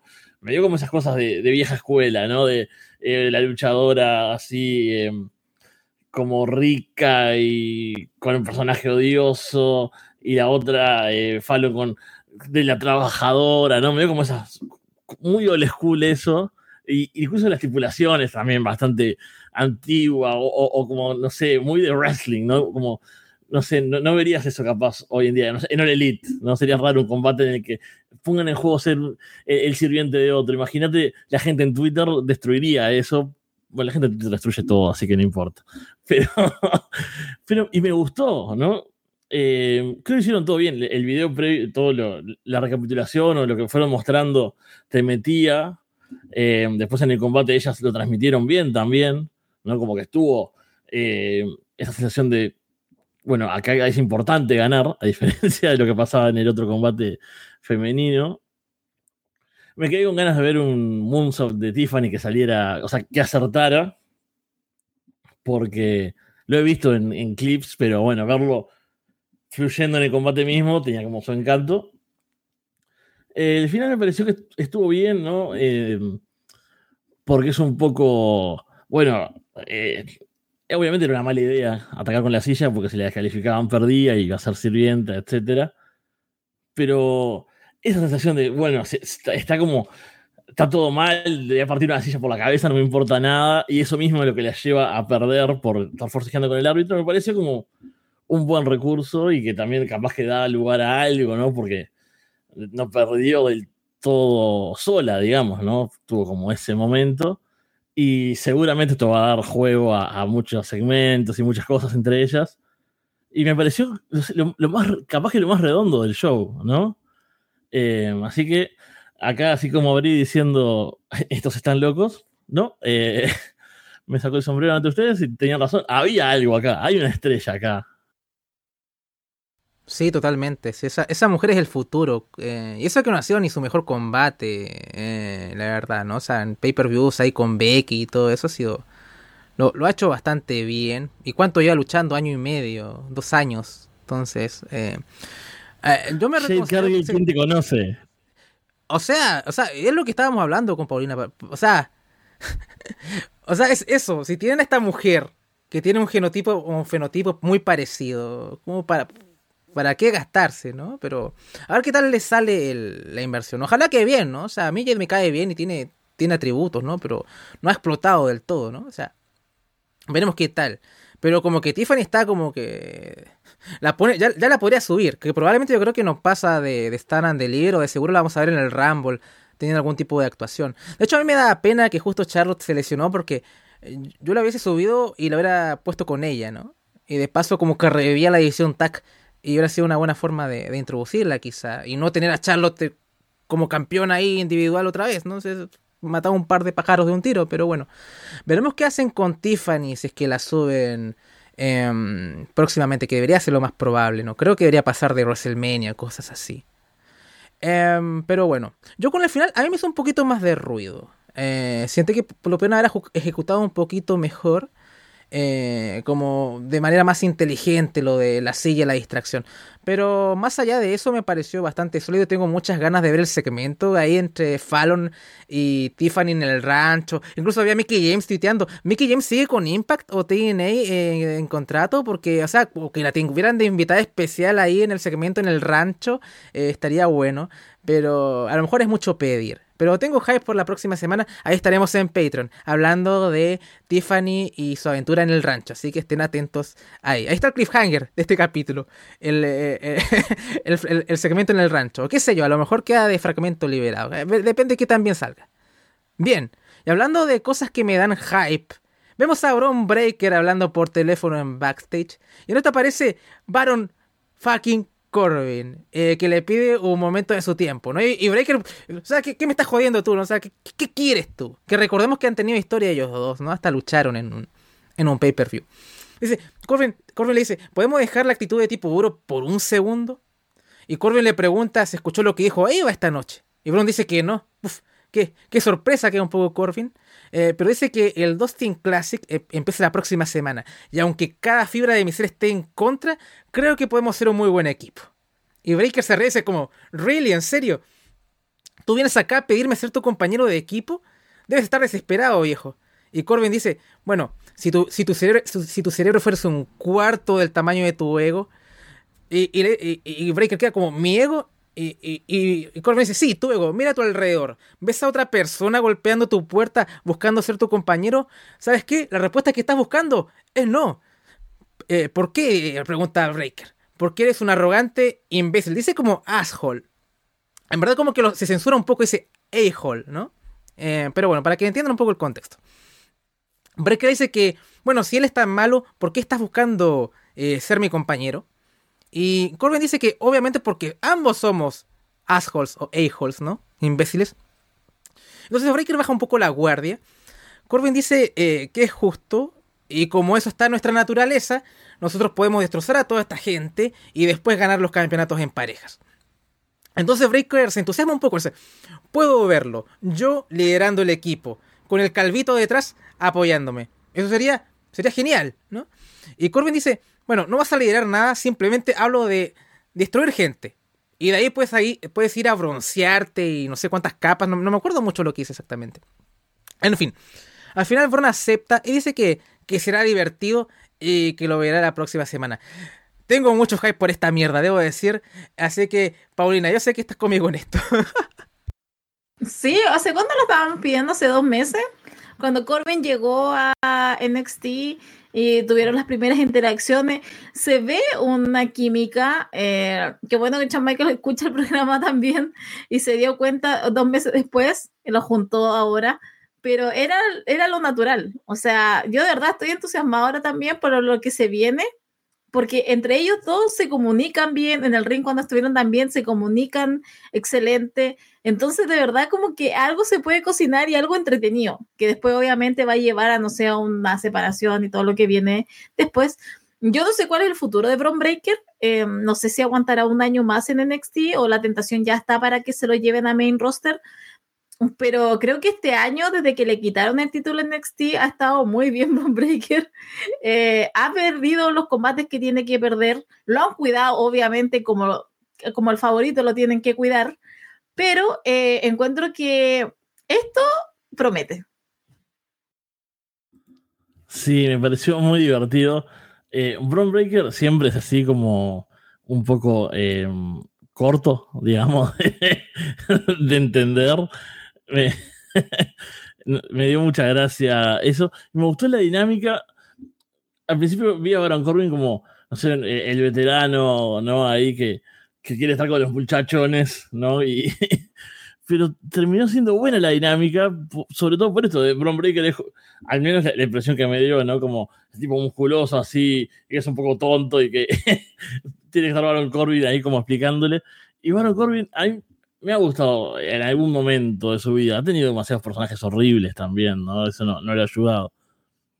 Pero terminó esto y dije, eh, estuvo bueno este segmento. me, siento extraño. ¿Por qué acabo de disfrutar esto, no?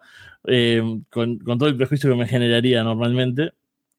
Y no, vi su química, así que ahí no puedo juzgarlos en el ring, pero claro, esa dinámica me parece que puede funcionar si no exageran el tema de las diferencias, ¿no? Que, no sea como podrán coexistir, que no llegue tanto a eso tan rápido, sino que sea como esto de Bron Breaker siendo un, poco el tonto musculoso, eh, con ego, y Baron Corbin ahí como la voz de la razón en cierta forma y, que les da como un objetivo. Me, me, gustó eso, me llamó la atención.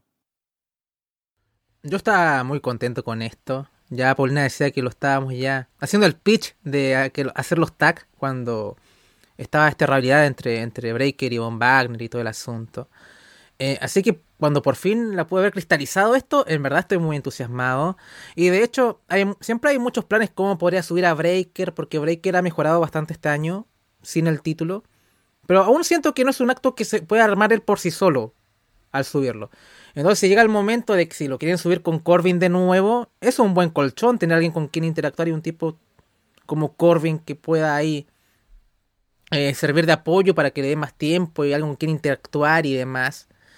Eh, o por otro lado, jugar a lo, simple, ¿no? con Heyman o qué sé yo, ¿no? Que también sería, sería tremendo, pero sería un mundo post-Tribal Chief, ¿no? Que parece que todavía está lejos de, de verse. Em, pero Paulina ya no quiere saber nada de Roman, eh, ni indirectamente. Pero bueno, em, por lo menos quiero ver cómo es la dinámica que tienen en el torneo. Deberían ganarlo, en mi opinión, de hecho. Eh, en parte porque tengo ganas de ver ese combate ante Tony D'Angelo y Stacks, que ya hablaremos que ya deberían, ojalá retengan la otra semana. Y me gustaría ver esos combates individuales previos a los pay-per-views que a veces uno ve entre las parejas. Quiero ver un Tony D'Angelo contra Braun Breaker, por ejemplo. Eso me motiva mucho. O incluso hasta un Corbin contra Tony, ¿no? O sea, cualquiera de esas dos eh, tengo ganas de verlo. Porque aunque no lo creas, eh, Fede, Corbin ha dado un par de buenos, de buenos combates. O sea, el combate con Dragon y el combate y el combate con Carmelo Hayes estuvieron bastante bien. Esos dos estuvieron bastante, deben ser los mejores de su carrera, de hecho. Este es el mejor run de su carrera. O sea, yo digo, Fede está viendo un segmento con Baron Corbin y, el músculo de la memoria, a lo mejor, no, esto va a ser terrible. Y de pronto lo ves ahí interactuando muy natural. Que se, un tipo que se toma en serio, que no sea un personaje caricaturesco, o sea. Es que, así deberían usar a Corbin. O sea, así deberían usar a Corbin. ¿Cuántos años perdidos? y espero que al final eh, Triple H tome esta estela que han hecho acá en NXT. Entonces, bueno, ahí tenemos Baron Corbin funcionando bien. Eh, bueno, continuemos con lo, con lo siguiente. Bueno, nos muestran un video de Oba Femi, ¿no? O sea que es curioso porque nosotros estamos familiarizados con el acento nigeriano de Apolo Cruz, ¿no? Como Intercontinental Champion y todo eso. Pero Oba Femi nigeriano no habla así, no habla como, no habla como Apolo Cruz eh, nigeriano. Así que, bueno, eh, Oba señala que, bueno, Femi señala que el, que el término Oba, ¿no? Es el nombre que recibe los soberanos en su cultura. Una cultura la nigeriana donde la fuerza eh, no solamente se venera, sino que se respeta. Y Oba Femi asegura que Riley Osborne caerá ante sus pies. Entonces va a ganar el torneo y se convertirá en el gigante NXT. ¿Qué, te pareció este, este pequeño segmento de Oba Femi, Paulina? Mm, paso, no me pareció nada especial. Ah, ya, perfecto. Ah, ok, no sé. Fede, no sé si quieres hablar algo de Oba Femi o seguimos. Eh, me pareció una, una presentación interesante, yo que no lo conocía. Y también me llamó la atención el acento, ¿no? Y me trajo esos recuerdos, esos flashes de Vietnam, de Apollo Cruz. Y fui a Cage Match a buscar si este hombre realmente era nigeriano. Porque ya no creo nada, no se puede creer en nada. Incluso Paulina ha dicho, John Michaels también te, ha engañado, o sea, no se puede creer eh, en, un hombre. Así que. No, no se puede. ¿Verdad? Entonces, eh, lo vi y dije, ¿por qué este tipo está teniendo un acento? por favor que no hagan eso de vuelta, que fue de las peores cosas que se han visto en mucho tiempo. Pero no, el señor realmente es de ahí y, suena, suena mucho mejor claramente que Apolo Cruz, que era, era el malvado de, una película de los noventas, no sé, sonaba a un doblaje español no como cuando hacían esos doblajes muy malos de, no sé, algún villano de James Bond, sonaba a eso. Sí, eh, y además tiene 22, 23 años. Me cuesta creerlo, ¿no? Es como cuando ve la selección nigeriana de fútbol, las la, juveniles, ¿no? Dicen, no, estos, estos tipos tienen todos 15, 16 años, y es porque al final el, el acta, el registro civil, como que ahí ni encuentras el certificado de nacimiento de estos tipos, ¿no? En verdad tienen como 28, 30, ¿no? Pero bueno, no sé si Oba Femi será el mismo caso. Pero, o sea, si el hombre, supongo que habrá que creerle, si tiene 22, 23 años el hombre, los tendrá. ¿Qué somos nosotros para juzgar al señor Femi? A lo mejor podemos jugar el registro civil de Nigeria, pero no, no, no, no a Oba Femi. Bueno, continuemos entonces con lo siguiente.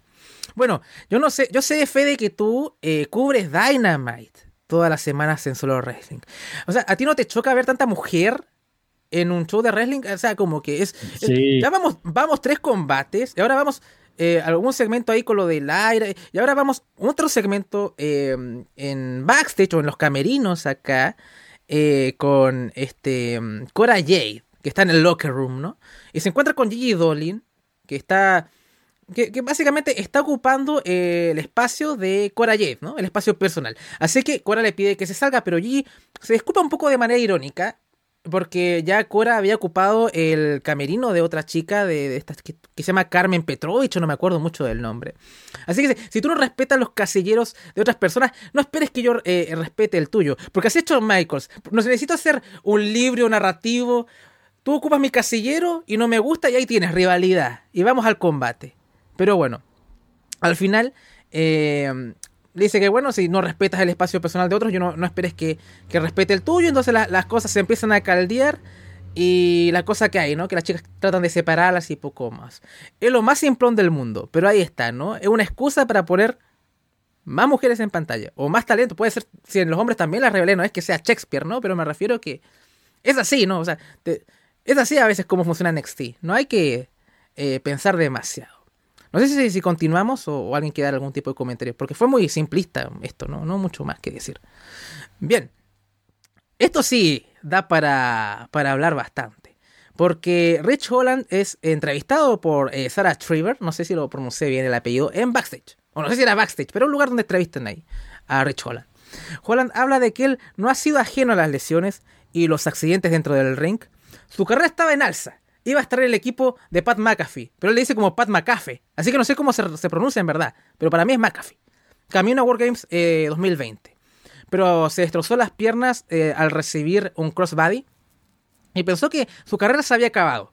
¿Cómo le iba a decir a su esposa que iba, que estaba esperando mellizos incluso, que, que la alejó de su hogar, de su familia para tener una nueva vida aquí en los Estados Unidos? Y de pronto decirle, bueno, esto se terminó, vamos a tener que volver.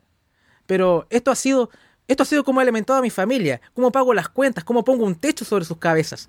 Y Sara dice, pero bueno, te recuperaste. Te recuperaste y formaste los Brawling Brutes junto a Batch y, y Sheamus en SmackDown. Y Holland dice que ha sido agridulce, porque parece que este tipo solamente ha, vivido desgracias.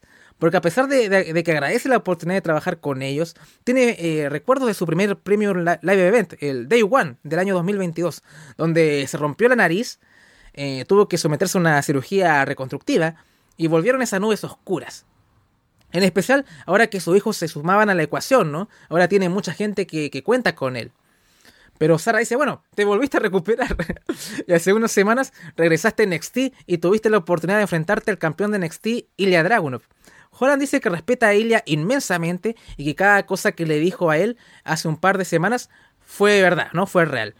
Cuando la campana sonó, y cuando lo que pasó pasó, no hubo malicia ni mala intención, porque al final del día soy un padre, soy un esposo, un amigo, no soy un monstruo. No intento dañar a la gente ni robarle la carrera a alguien, porque sé qué es lo que se siente, sé cómo las cosas se te pueden ir así de rápido. No soy capaz de hacérselo a otra persona, no está en mi ADN. Y estoy acá en NXT para probarle a todos quienes, a todos, a todos quienes Rich Holland, para, para probarme yo ante el roster, y encontrar la redención, ¿no? Y, y mostrarle al NXT Universe quién es Rich Holland eh, realmente. ¿Qué te pareció toda esta historia dramática, no? Casi me puse a llorar, Carcam.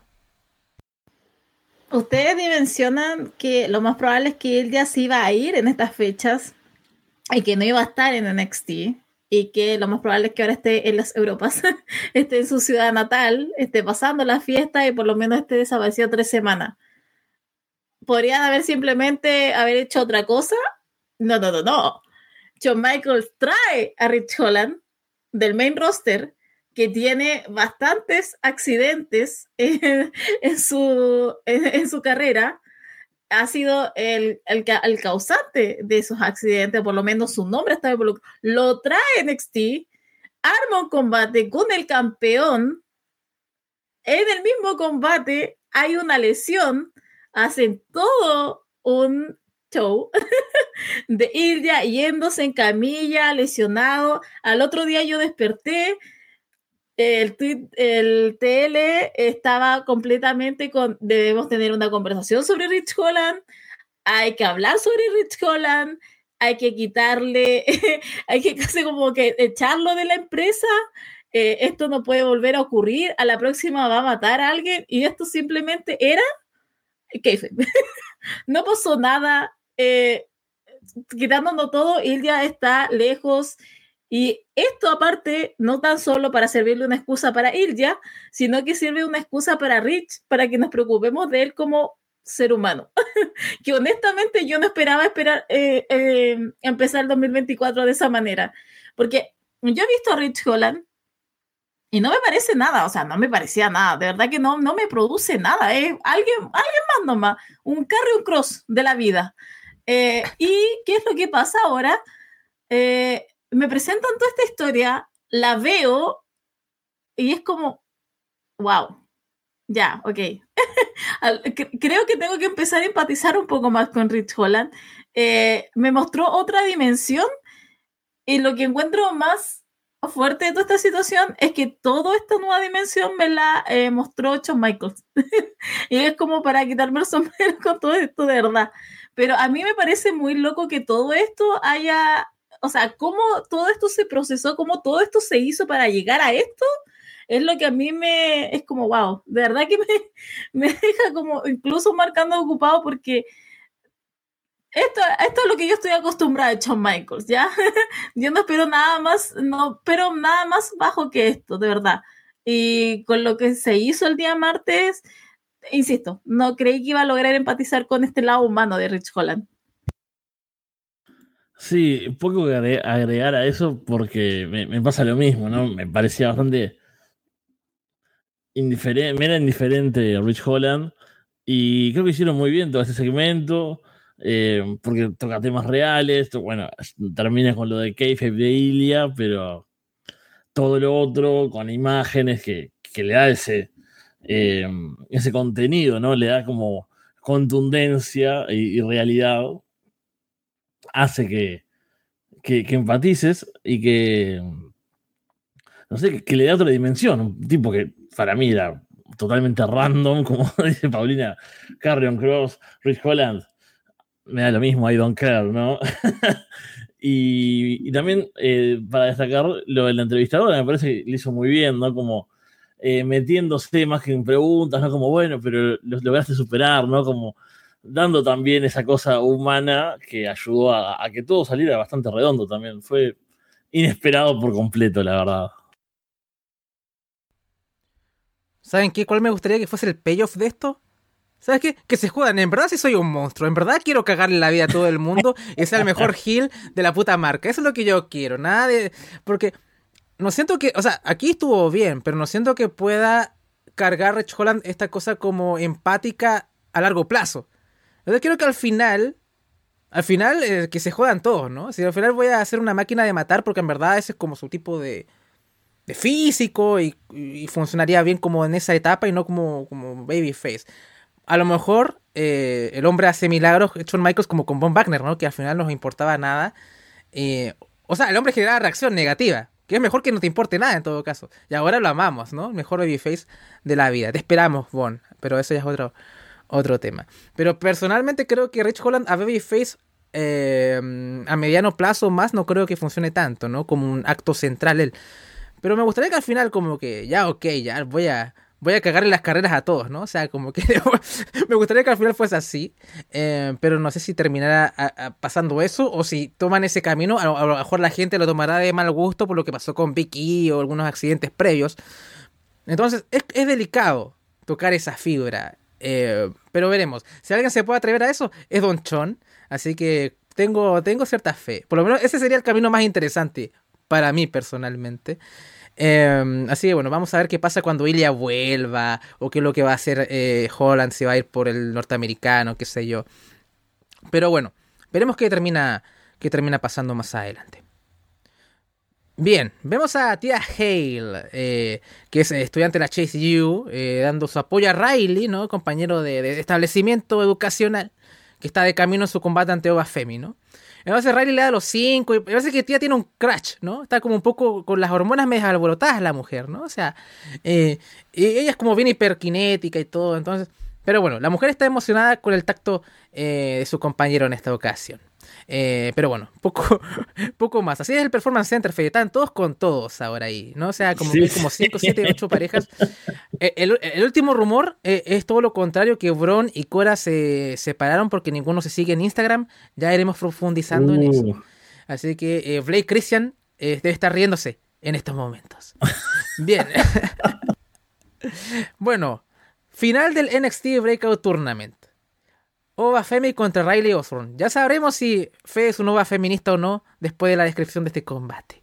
Bueno, eh, vemos a Osborne tomar la iniciativa. Usa su agilidad para doblegar a Ova, pero es insuficiente. Ova Femi intenta embestir a Osborne, pero este logra esquivarlo. Femi, cambia las tornas, golpeando violentamente el pecho de Osborne y la gente reacciona bastante. A vuelta de comerciales vamos vemos a Ova Femi dominando a Riley. Femi ejecuta un Uranagi que termina en backbreaker me gustó. Eh, Femi aplica un beer hack, ¿no? Un abrazo de oso. Eh, Osborne trata de derribar a Femi sin éxito. Vemos cómo Femi logra recuperar un poco. Perdón, este Osborne, Osborne eh, logra recuperar un poco de momentum conectando una dropkick. Después hace un standing corkscrew moonsault. Riley va por el shooting star press, pero falla. Osborne va por el segundo intento, pero Femi bloquea. Y luego Oba Femi hace una demostración de fuerza lanzando a Riley como si fuese un estropajo por todos lados. Y después conecta una tremenda powerbomb para llevarse la victoria y, y coronarse como el ganador del Breakout Tournament 2024. Más allá de que Fede sea una ova feminista o no, eh, Paulina, ¿tú eres una ova feminista? Sí, a medias. Eh, ¿Sabes qué? Eh, lo que pasa es que Mira, me gustó el combate. Yo tenía, ustedes saben, mi eh, cariño era por Riley. Quería ganar a él. No ganó. Pero también encuentro que él le falta. Obi. Como que hay algunos, eh, sobre todo cuando tira a Riley, em, que creo que ese es como su, su acto principal. Eh, había instancias en que no queda tan bien. Em, había momentos en que igual estaba un poco más lento. No digo que ahí tendría que salir perfecto porque es un breakout tournament y casi no lo habíamos visto en, pantalla en NXT, sobre todo. Esto ha sido lo que más han mostrado ellos en pantalla. Han estado sí en level up y en cosas que se han hecho más eh, como que quedan las grabaciones entre ellos. Eh, pero eh, estuvo bien. No, no, creo, porque no, creo que estuvo mal, pero simplemente, obviamente puede estar mucho mejor en algunas cosas. Soy Obi, sí, pero tiene cosas que mejorar claramente. Entonces tampoco es como que puedo decir completamente. Este es el mejor, no sé si este es el mejor rating que ha tenido NXT en el último tiempo. Por lo menos salieron como de los semanales, salieron de esa brecha de los 600 mil, pasaron a los 700 mil. Algunos dicen que fue obra y gracia de Obi. Más allá de eso, eh, también es, es bueno saber que uno de los registros más importantes que ha tenido los semanales de NXT es con gente que no está, no, depende de nombres tan grandes como habíamos visto de Becky Lynch, de Dominic Mysterio, sino que igual se involucran como por ejemplo los nuevos participantes que es Obi, que es, eh, que es Riley, o de la misma gente que ha estado creciendo en NXT durante estos años como Tiffany, como Fallon.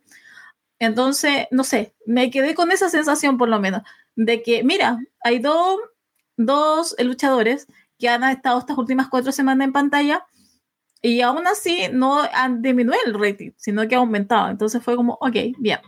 Falta por mejorar, obviamente, pero imagínate cuando mejoren y logren un nuevo potencial. Creo que va a ser imparable. Y no sé si Roman va a seguir campeón en ese tiempo, pero pucha, ya estoy, ya casi estoy poniendo en perspectiva de que alguien de NXT va a ganar ese campeonato más de lo que lo va a sacar alguien del main roster ahora. Bueno, sí, sí. Me, puedo considerar ahora un ova feminista. Estuvo, está muy bien, obviamente, como dice Paulina, le falta, pero es eh, un, buen prospecto. ¿No? Luce fuerte, luce explosivo, ¿no? Como hace las cosas, las powerbomb. No está aquellita contra Darby Allin, claro, pero bueno, hay un amplio tramo de, experiencia, ¿no? De, diferencia entre ambos. Em, creo que yo no esperaba, no, sabía qué esperar porque no los había visto. Y con, la venta, con el video anterior y eso, fue como, bueno, a ver qué pasa con, con este tipo. Estuvo muy bien. Y Riley también estuvo bien. ¿no? Con la agilidad y se dieron bien la shooting sorpresa, aunque no, les haya acertado, las, hizo bien.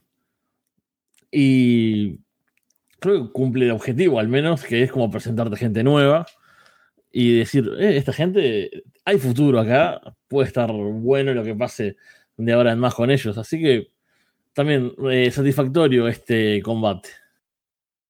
Sí, no demasiado más que agregar. O sea, este es un torneo de prospectos, ¿no? Entonces, obviamente hay ciertas menudencias o no, algunas cosas que no quedan tan bien, pero son ambos son muy buenos prospectos. Riley a todo esto es, es novio de Blair Davenport actualmente, ¿no? O sea, para que los que les guste el chisme. Eh, no, no me siento identificado con eso, ¿eh? eh pero quita... eh, pero, o sea, son dos muy buenos prospectos. Más allá de que el personaje más es blandito, el de Riley, eh, porque Chase Yu, el estudiante y todo. Cuando salga esa etapa o vaya madurando, vamos a ver cómo lo hace, porque por lo menos se expresó de manera correcta en su video package y todo. Yo, Femi, he visto estos videos eh, exclusivos en redes sociales. Ese tipo es genial. Se expresa muy bien. Ese tipo, ese tipo va a ser tremendo. O sea, puede que le gane, a lo mejor le gana a Dragunov, aunque sería, sería demasiado, ¿no? Pero podrían ir por el, el, el midcard. O sea, si se va puliendo un poco más, podría ser campeón de NXT em, cerrando el año o a mitad de año, o qué sé yo. O sea, si lo trabajan bien, eh, puede ser alguien muy importante. O sea, el tipo se expresa muy bien. He visto los videos eh, en redes sociales y lo hace bastante bien. Así que estoy motivado. Soy una feminista con todo, ¿no? Así que voy a marchar por Oba Femi los 8, los 8 de marzo. Eh, así que vamos, vamos Oba Femi. Y Riley también es un muy buen prospecto, así que fue un buen combate. O sea, fue una, historia bastante básica que se cuenta sola, eh, de, la diferencia de tamaños y todo. Entonces, creo que estuvo dentro de todo bien ejecutado.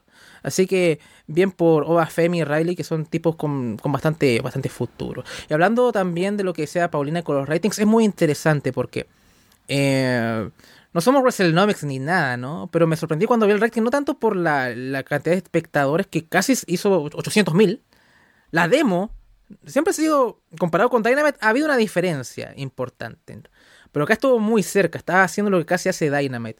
Y NXT tuvo un problema con ni cerca la Star Power. Y es mucho más barato de hacer, o sea, lo hacen en el mismo lugar todas las semanas. Así que impresiona. Obviamente yo creo que la otra semana van a bajar porque no es un especial y todo.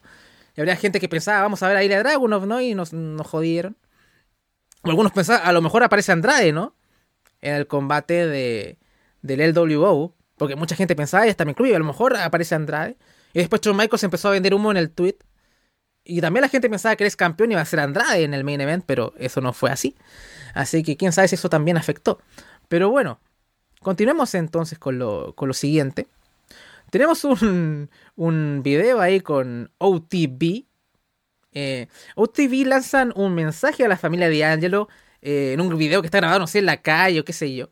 Está Bronco Nima, Luchen Price y Scripps, que es Reggie, ¿no? Y le recuerdan a los campeones que ellos han sobrevivido a las calles, han desafiado al sistema y ganaron. Y ahora están hambrientos por portar. Eh, o sea, ahora están hambrientos, ¿no? Y ahora tienen oro en todos sus cuerpos, pero ahora les falta oro en la cintura. Y bueno, ya solucionarán eso la próxima semana cuando les quiten los campeonatos en pareja eh, de NXT. Eh, bueno, ¿qué te pareció esta, esta promo callejera, Paulina? este crimen organizado rudimentario contra la mafia italiana. Un downgrade de lo que vimos hace años con Santos Escobar y Tony D'Angelo.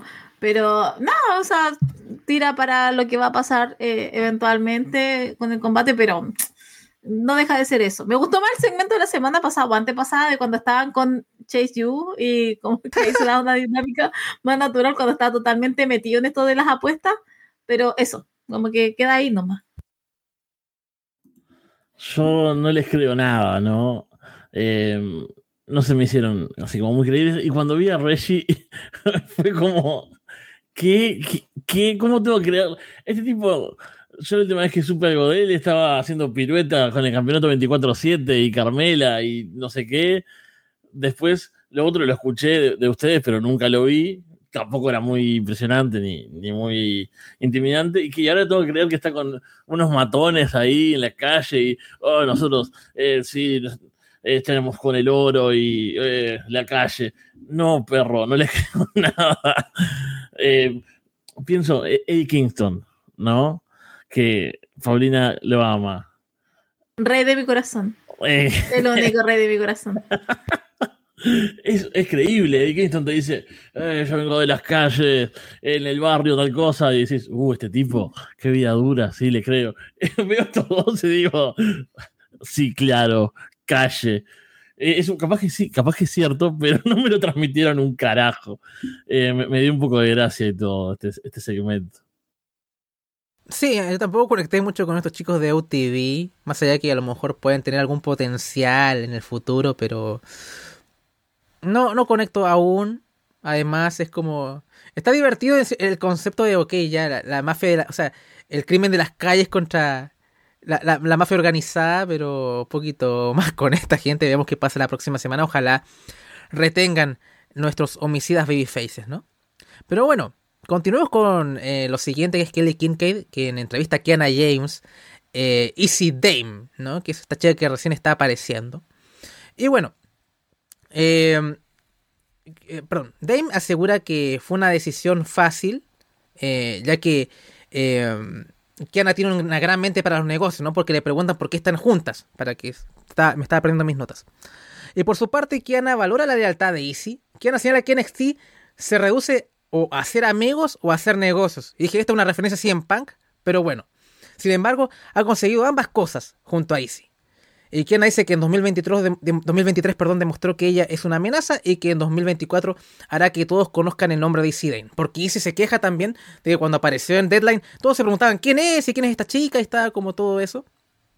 Y, también me pregunté yo mismo quién es, de dónde salió esta. Eh, así que ahora están tratando de como em, profundizar más en esta relación entre Kiana James e Izzy e Dane, pero poco más, no demasiado que resaltar. No sé si Paulina tienes algo que agregar o alguno, ¿no? No, Fede, ¿qué pasó otra mujer en tu pantalla? Atacado. ¿Qué es esto? ¿Qué es esto?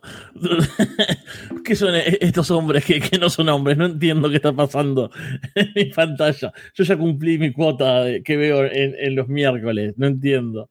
No, no. Eh, fuera de eso, no las conozco demasiado. No me llamaron mucho la atención, pero, pero bueno, bien que haya segmentos. Igual, eh, en este momento del show hay como cinco segmentos juntos, uno tras del otro, y me sobrecargó un poco. Eh, porque veníamos bien, como acción, segmentos, acción, segmentos, un buen balance. Acá fue como boom, boom, boom, boom, boom. Y bueno, a ver, tranquilo, John Michaels. No, no tenés que tirarme toda la artillería junta. Cálmate un poco, por favor. Dímelo a mí que tuve que anotar todo esto, la mayoría, ¿no? O sea, tuve que cortar alguna cosa para que estaba ya quemadísimo. Pero bueno, otro segmento. Y vemos en backstage a Trick Williams que está molesto por el hecho de que Carmelo puso en juego su oportunidad por el campeonato de NXT previamente.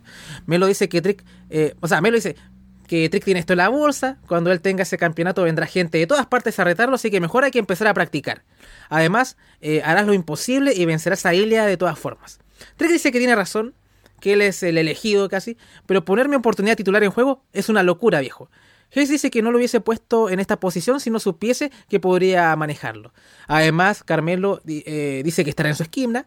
Eh, Trickler recuerda que él quiere hacer esto solo, que quiere enfrentar a Dragon por sí mismo y que también quiere enfrentar a Grayson Waller por sí mismo. Trickler dice que espero que entienda lo que está haciendo y Melo le responde que entiende exactamente lo que quiere decir. Aunque lo que le dice un poco eh, Trick es como, eh, you feel, dice, no, yo, yo, I feel. No sé como que cómo, cómo enfatiza este Melo, siento, siento eh, lo que quieres decirme. Así que queda ahí un poco ese segmento. No sé si tiene algo que agregar o, continuamos. Bueno, vamos con otro segmento. ¿Y sabes qué, Fede? Más mujeres. Esto es como 10 Dynamites en uno. Increíble. Bien. Vemos a Jane y Tia Hill en backstage. Parece que Tia está buscando maneras de aproximarse, ¿no? Al bueno de Riley. Tal vez mandarle un mensaje. O tal vez incluso comprarle una gift card. Yo sería feliz con una gift card, pero bueno, eso ya soy yo. Eh, en esto aparece Andre Chase y Doug Hudson. Eh, Chase dice que Riley representó muy bien a Chase University, pero ahora con Duke tiene que enfocarse en la Dusty Cup. Jaycee no está muy de acuerdo con esto, dice que lo único que de, lo que debería preocuparse Chase es de su deuda, y acá voy a explicarlo un poco a Fede, ¿no? Pero Chase University está en un problema económico gigante. Pillaron a Andre Chase en un lío de apuestas y malversación de fondos y la universidad está a punto de hacerse mierda. O sea, si ustedes querían NXT Latinoamérica, lo tenemos acá en esta historia. Así que estamos en esta... Y por eso está, ves a Andre Chase todo con la camisa eh, desajustada y todo. Sí. A, lo, Baron Corbin mm. cuando estaba en su mal momento. Claro, porque realmente el hombre está en una deuda con eh, Tony DeAngelo y Stax, ¿no? Más encima le debe a la mafia y toda la americana. Así que eh, está, está, mal el hombre. Así que bueno. Eh, Jayce no está de acuerdo con que participe Chase porque, bueno, tiene que preocuparse de su deuda. Y además estamos todos de acuerdo que Riley hizo un gran trabajo hoy día. Así que debería él hacer equipo con Doug Hudson. Chase no está muy de acuerdo, pero Jayce dice, bueno, ¿saben qué? Chase University, tu universidad está al borde del precipicio y tú no tienes que decirme que lo estás manejando de buena forma porque se te, nota en toda la cara. Pero no te preocupes, yo les voy a conseguir el dinero y tía, tú vas a ayudarme. Voy a acabar y sacaré a Chase U desde las profundidades del infierno y la voy a regresar a la prominencia. Y bueno, algo que decir de todo este segmento, no sé qué te pareció JC Jane. ah, ah perdón. Eh, tú, Paulina, no, ¿cierto? Pero Fede, ¿tú algo, algo, te pareció? Sí, eh, me gustó todo esto. en general, lo que vi de, Tea me, me, pareció divertido. A veces me gustan las cosas exageradas, ¿no? Ella es como eh, físicamente, ¿no? Como muy eh, expresiva. Y capaz que si lo viese todas las semanas me, me cansaría. O si fuesen más largos los segmentos pero creo que fue lo suficiente. Me vi riendo mientras estaba mirando esto, ¿no? dije, bueno, está cumpliendo su objetivo. Me, parece gracioso. Y sobre todo el tema del crash con, con Riley. Así que también, otra cosa que, que me cierra y que me, me complace viendo NXT. Otro punto a favor. Sí, es que Chase You siempre los segmentos son cortitos, ¿no? Son como cosas de un minuto y medio, los sketches. Así que no es que veas a Andre Chase o la gente de Chase arriba del ring haciendo una promo de 5 o 7 minutos. Entonces, son muy simpáticos y están muy bien integrados en el show. Eh, así que va a ser interesante verlos en el roster principal eh, cuando toque, ¿no? Pero eh, están muy overs acá en el programa. Bien, más mujeres. Eh, Vemos a Tatum Paxley felicitar a una aterrada al aire Valkyria porque la mujer está siendo acosada un poco, ¿no? Em, y, por retirar el campeonato femenino de NXT. Y acá dice algo bastante interesante, ¿no? Porque dice, mientras Lyra sea campeona, todo va a estar bien en el mundo. Así que me hace preguntar qué va a pasar cuando Lyra deje de ser campeona. Así que mira, todavía me da más chichita esta historia. Con tan poco me, me, tienen ahí un poco intrigado qué es lo que va a pasar ahí. Así que Lyra un poco incómoda dice, bueno, gracias y queda la cosa un poco ahí, ¿no? Y ahí este, Tatum se despide muy alegre y, poco más. No sé si alguien quiere agregar algo porque es bastante corto. Bueno. Bueno, otro segmento más. y vemos a Axiom y Nathan Fraser hablando sobre la posibilidad de ser equipo de la 2 Cup. Se ve entusiasmado en especial a a Fraser, que cree que ellos pueden levantar el nivel de la división TAC, que está un poco estancada, ¿no? Y ahí eh, eh, está muy entusiasmado Fraser, eh, porque supone que ellos van a salvar la división, ¿no? Como que tirándole un poco de caca a lo, que es la división TAC, porque justo detrás de ellos está Malik Blade y Edric Enofe, que están escuchando todo esto, ¿no? Como que se sienten un poco ofendidos por las palabras de Fraser. y Blade les dice, una cosa es que sean amigos eh, no, significa que el hecho de ser amigos no significa que van a ser un buen tag team. Y ellos van a estar encantados de demostrárselo. Y Nathan Fraser se lamenta porque siempre le pasa lo mismo, ¿no? Siempre está hablando de más y siempre hay alguien que lo está escuchando detrás. Y el chiste es un poco que Axiom como que le hace, le, hace gestos, ¿no? Para que se dé cuenta, pero como que está con la máscara, nunca lo, nunca lo pilla, ¿no? Así que ese es como el, el gag. sí, la última vez habló mal de Bron Breaker y estaba detrás de Bron Breaker, ¿no? Decía, viejo, ¿por qué no me dijiste nada? Y, y le dice, te estaba guiñando, ¿no? Le estaba guiñando, ¿por qué va a ver que lo estaba guiñando si estaba con la máscara? Es, el, hum- el humor estúpido de Axiom, pero funciona, no sé cómo. Pero pero es funciona, increíble. es efectivo. No lo sé, es estúpido cuando lo escuchas, pero cuando lo ves, ¿cómo funciona? Dime, pero bueno. Eh, no sé si hay algo que agregar o, o- o- o continuamos. Porque al final es como Axiom y, y Fraser. Yo por lo menos estoy contento con ver a Axiom y Fraser de TAC, así que va a estar interesante la Sí, Cup. Hay, equipos que va a bueno. estar muy... Sí, sí, sí. te- vale, va, va a valer mucho la pena ese torneo. Bien, una parte, siempre un highlight para nosotros, Paulina, porque se- ya, se, ya se huele la pizza, la pasta. eh, es Tony D'Angelo, ¿no? Tony D'Angelo eh, junto a Stax y eh, la prima, que no es Julia, ¿no? Porque ahora ya sabemos que Julia va a llegar a NXT próximamente. Algunos dicen, bueno, a lo mejor es la prima italiana, jap- ítalo-japonesa que lejana de Tony y la meten ahí, ¿no? O sea, quién sabe. A lo mejor para, para, para trolear a los fans de las Yoshis, puede ser. Pero ya veremos qué pasa con Julia en unos meses más. Pero de momento, Tony tiene una prima. O, o creo que es la prima, ¿no? Pero bueno. Y al final por fin nos responden quién es la famosa prima, porque la prima ha estado ahí eh, hace varias semanas, ¿no? Hoy ha sido el, el show de las explicaciones. Entonces, eh, dice que ella es ah, Adriana Rizzo. Tony dice que ella es, la, es el pegamento de la familia de Angelo. Stack dice que Adriana siempre que se encarga, o sea, siempre se encarga de que el trabajo esté bien hecho. Y de pronto, en la parte más bizarra de todo esto, eh, los tres se acercan al automóvil, ¿no? Y del maletero sale Joe Gacy, que parece que necesita un lugar para pensar, ¿no? Para reflexionar.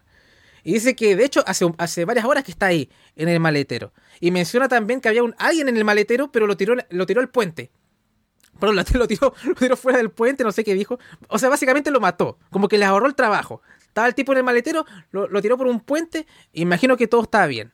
Así que un hombre bastante considerado. Y ahí como que deja a Tony de Angelo y su familia como, ¿qué, qué mierda pasó acá, no? Así que, ¿qué te pareció este pequeño pedazo de, de Tony y la familia y demás? Me pareció bien, me pareció que a fin ah, eh, nos presentaron a la prima, Adriana, que también es acá de Los Sopranos. Me gusta que esto simplemente sea alguien que está, eh, está pero rayado con Los Sopranos y este, obsesionado y eh, metió todo lo que ha, ha habido y por haber que puede sacar y, y ingresar en la historia. Me gustó también lo de Joe Gacy. eh, lo de Joe Gacy, pero en el auto, ¿ya? Que diera a entender de que había un cuerpo y lo tiró simplemente, que como que estaban haciendo cosas. Y, pero yo no entiendo lo de Joe Gacy, en verdad que estoy demasiado colgada, no sé, no sé qué es lo que están, o, están intentando hacer, pero sí, no, no me convence hasta el momento. Bueno, nunca me convenció mucho Gacy, pero todavía le estoy dando el beneficio de la duda. Sí, me pareció divertido el segmento. Eh, Tony, o sea, ese sí lo, lo he visto un poco más y bueno, sobre todo los he escuchado a ustedes. De Joe Gacy me dio mucha gracia. Y cómo se trata el, el homicidio en NXT es genial. Los Eh, babyface, los vale- homicidas. Claro, eso. Es como, no, bueno, había un tipo y como ustedes los tiran, bueno, yo lo tiré y, ok, tuvimos una muerte, está bien. Y es lo que decía, es parte de la coherencia del propio universo de NXT. Y no importa que sea lógico con el un- un universo real, es lógico en, en este y es divertido. Así que también otra cosa que tiene, que surte efecto es que sale bien de lo que de este capítulo. Mucho mejor este año, por cierto, que el año pasado, ¿no? Llevábamos solo seis días. O sea, vamos, vamos dos días y ya tenemos Booker del año, ¿no? Eh, no, pero. no, pero fuera de joda. Eh, para la próxima semana, Tony D'Angelo y Stacks contra OTM por los títulos en pareja. También empieza el Dustin Rhodes Tag Team Classic. Tengo hype con esto porque hay varias parejas interesantes ahí. Cora Jade contra Gigi Dolin. Y eso se vendría para la próxima semana. Así que ahí estaremos en Patreon. Oh, Toreto apareció, no sé si se escuchará, pero bueno. Ok, main event. Battle of Iron Survivors, ¿no? La batalla de los eh, Iron Survivors o los sobrevivientes de hierro, qué sé yo. Grayson Waller contra Trick Williams. Entonces, Grayson, Grayson toma la iniciativa y golpea múltiples veces a Trick. Suplex de Grayson. Dropkick de Trick eh, seguido por una serie de body slams. Trick va por la spinning kick, pero Waller huye a ringside. La acción se traslada fuera del ring. Trick conecta un chop al pecho de Waller. Trick lanza a Grayson sobre la mesa de comentarios. Clothesline de Waller sobre Trick en ringside. A regreso de comerciales vemos un suplex de Trick. Luego Williams conecta una serie de golpes sobre Grayson. Waller, usando las cuerdas, ejecuta un double foot stomp en la nuca de, Trick. Estuvo bien eso. Eh, Waller castiga a las extremidades de Trick. Grayson castiga la espalda de Williams y procede a ejecutar un single leg crab. Williams hace el rope break. Waller le dice a Trick que no está a su nivel y que tampoco está a nivel de Melo. Y eso enoja a Trick y le da una fuerte bofetada al rostro. Em, Trick, eh, perdón, Williams hace el comeback y conecta varios golpes. Waller toma impulso para su stunner, pero ahora creo que es un. ¿Cómo se llama el, el, movimiento? Ahora lo cambió a un flatline. ¿Se llama flatline? No me acuerdo cómo se llama el, el, el, move, pero bueno. Ya no es un stunner ahora. Un flatliner, ¿no? Sí, un flatliner, cierto era. Entonces, porque antes Waller tomaba impulso del ringside, eh, entraba al ring y hacía un stunner. Pero creo que ahora lo cambió por un flatliner. Ya, ahí estaba el asunto. Sobre todo ahora que Owens está ahí con el stunner, me imagino que fue por eso. En fin, cuentan dos. Waller conecta varios rodillazos al rostro de Trick Williams. Waller quiere ir por el superplex, pero Trick bloquea y ejecuta un Uranagi desde la segunda cuerda. Williams va por la cobertura, pero Waller rompe la cuenta tocando las cuerdas. Flatliner de Waller, pero Trick hace cuenta en dos. Neckbreaker de Trick. Williams eh, tiene a Waller a su merced, pero en este momento aparece Melo, quien distrae a Trick. Y, uno, y parecería que Grayson Waller va a capitalizar esta oportunidad, pero ¿quién aparece? Aparece el famoso antiguo campeón de NXT que nos estaba vendiendo eh, Shawn Michaels por Twitter o X, como lo quieran llamar. Y no es Andrade, sino que es Kevin Owens quien ataca a Grayson Waller y se lo deja blandito a Trick, quien ejecuta una running knee para llevarse la victoria. Y se preguntan por qué apareció Kevin Owens acá. Fue porque eh, Grayson Waller, fue responsable de eh, lesionarle la mano a Owens, ¿no? Y ahí tiene. Y por eso Kevin viene acá. Así que bueno. Paulina, ¿qué te pareció este main event? Mucho menor de lo que hubiéramos tenido a lo mejor con Ilya. Eh, todavía está enojada con toda esta situación eh, porque estaba esperando a Ilya. no llegó, llegó Waller. Estuvo bien, eh, pero más allá de, todo lo que se dio en el ring, es lo que ocurrió al final, que era básicamente Melo arruinando el momento de Trick Williams. lo único que quería era que perdiera, y por eso es que se metió, eh, como ser un poco de, eh, ah, se me fue la palabra, eh, de distraer a Trick Williams, pero en este caso ayudó que llegara Kevin Owens y ayudara a Trick Williams y este, ayudara a que Waller quedara totalmente fuera del combate. pero yo me quedo con lo último. Eh, de ahí en la acción estuvo bien. Trick se ha mejorado un montón. Eh, a mí me gusta. Me gusta. Yo, yo lo único que quiero es que Trick mejore. Creo que tiene todo. O sea, me da el ring todavía, pero lo que es carisma, eh, cómo habla, cómo se expresa, es, ah, ah, creo uno de mis favoritos siempre pero eso me, pasó. Creo que la, historia y todo lo que venía eh, está al final. Y creo que hubiéramos tenido mucho más si es que se hubiera presentado ella, pero no fue así. Eh, pero insisto, estuvo bien, estuvo entretenido y también las intervenciones estuvieron buenas y aparte con lo de Carmelo te da para pensar y te da para, por lo menos, a mí conectarme un poco más, pero insisto. Que se apuren con la historia, necesito ya ese, ese quiebre o, lo que vaya a hacer Shawn Michael con esa historia. Bueno, me, gustó también el, evento principal. Eh, Trick Williams luce bastante bien. E, el, hombrón, ¿no? Es, me gustó mucho eh, un cutter creo que hizo que fue como bastante explosivo así. Y, nada, es un tipo atlético que tiene como aura de, estrella de WWE, ¿no? No te va a dar el mejor combate del mundo, al menos ahora, ¿no? No es como, wow. Eh, qué, nivel en ring, pero cumple, obviamente hubiésemos tenido un mejor combate contra Ilya.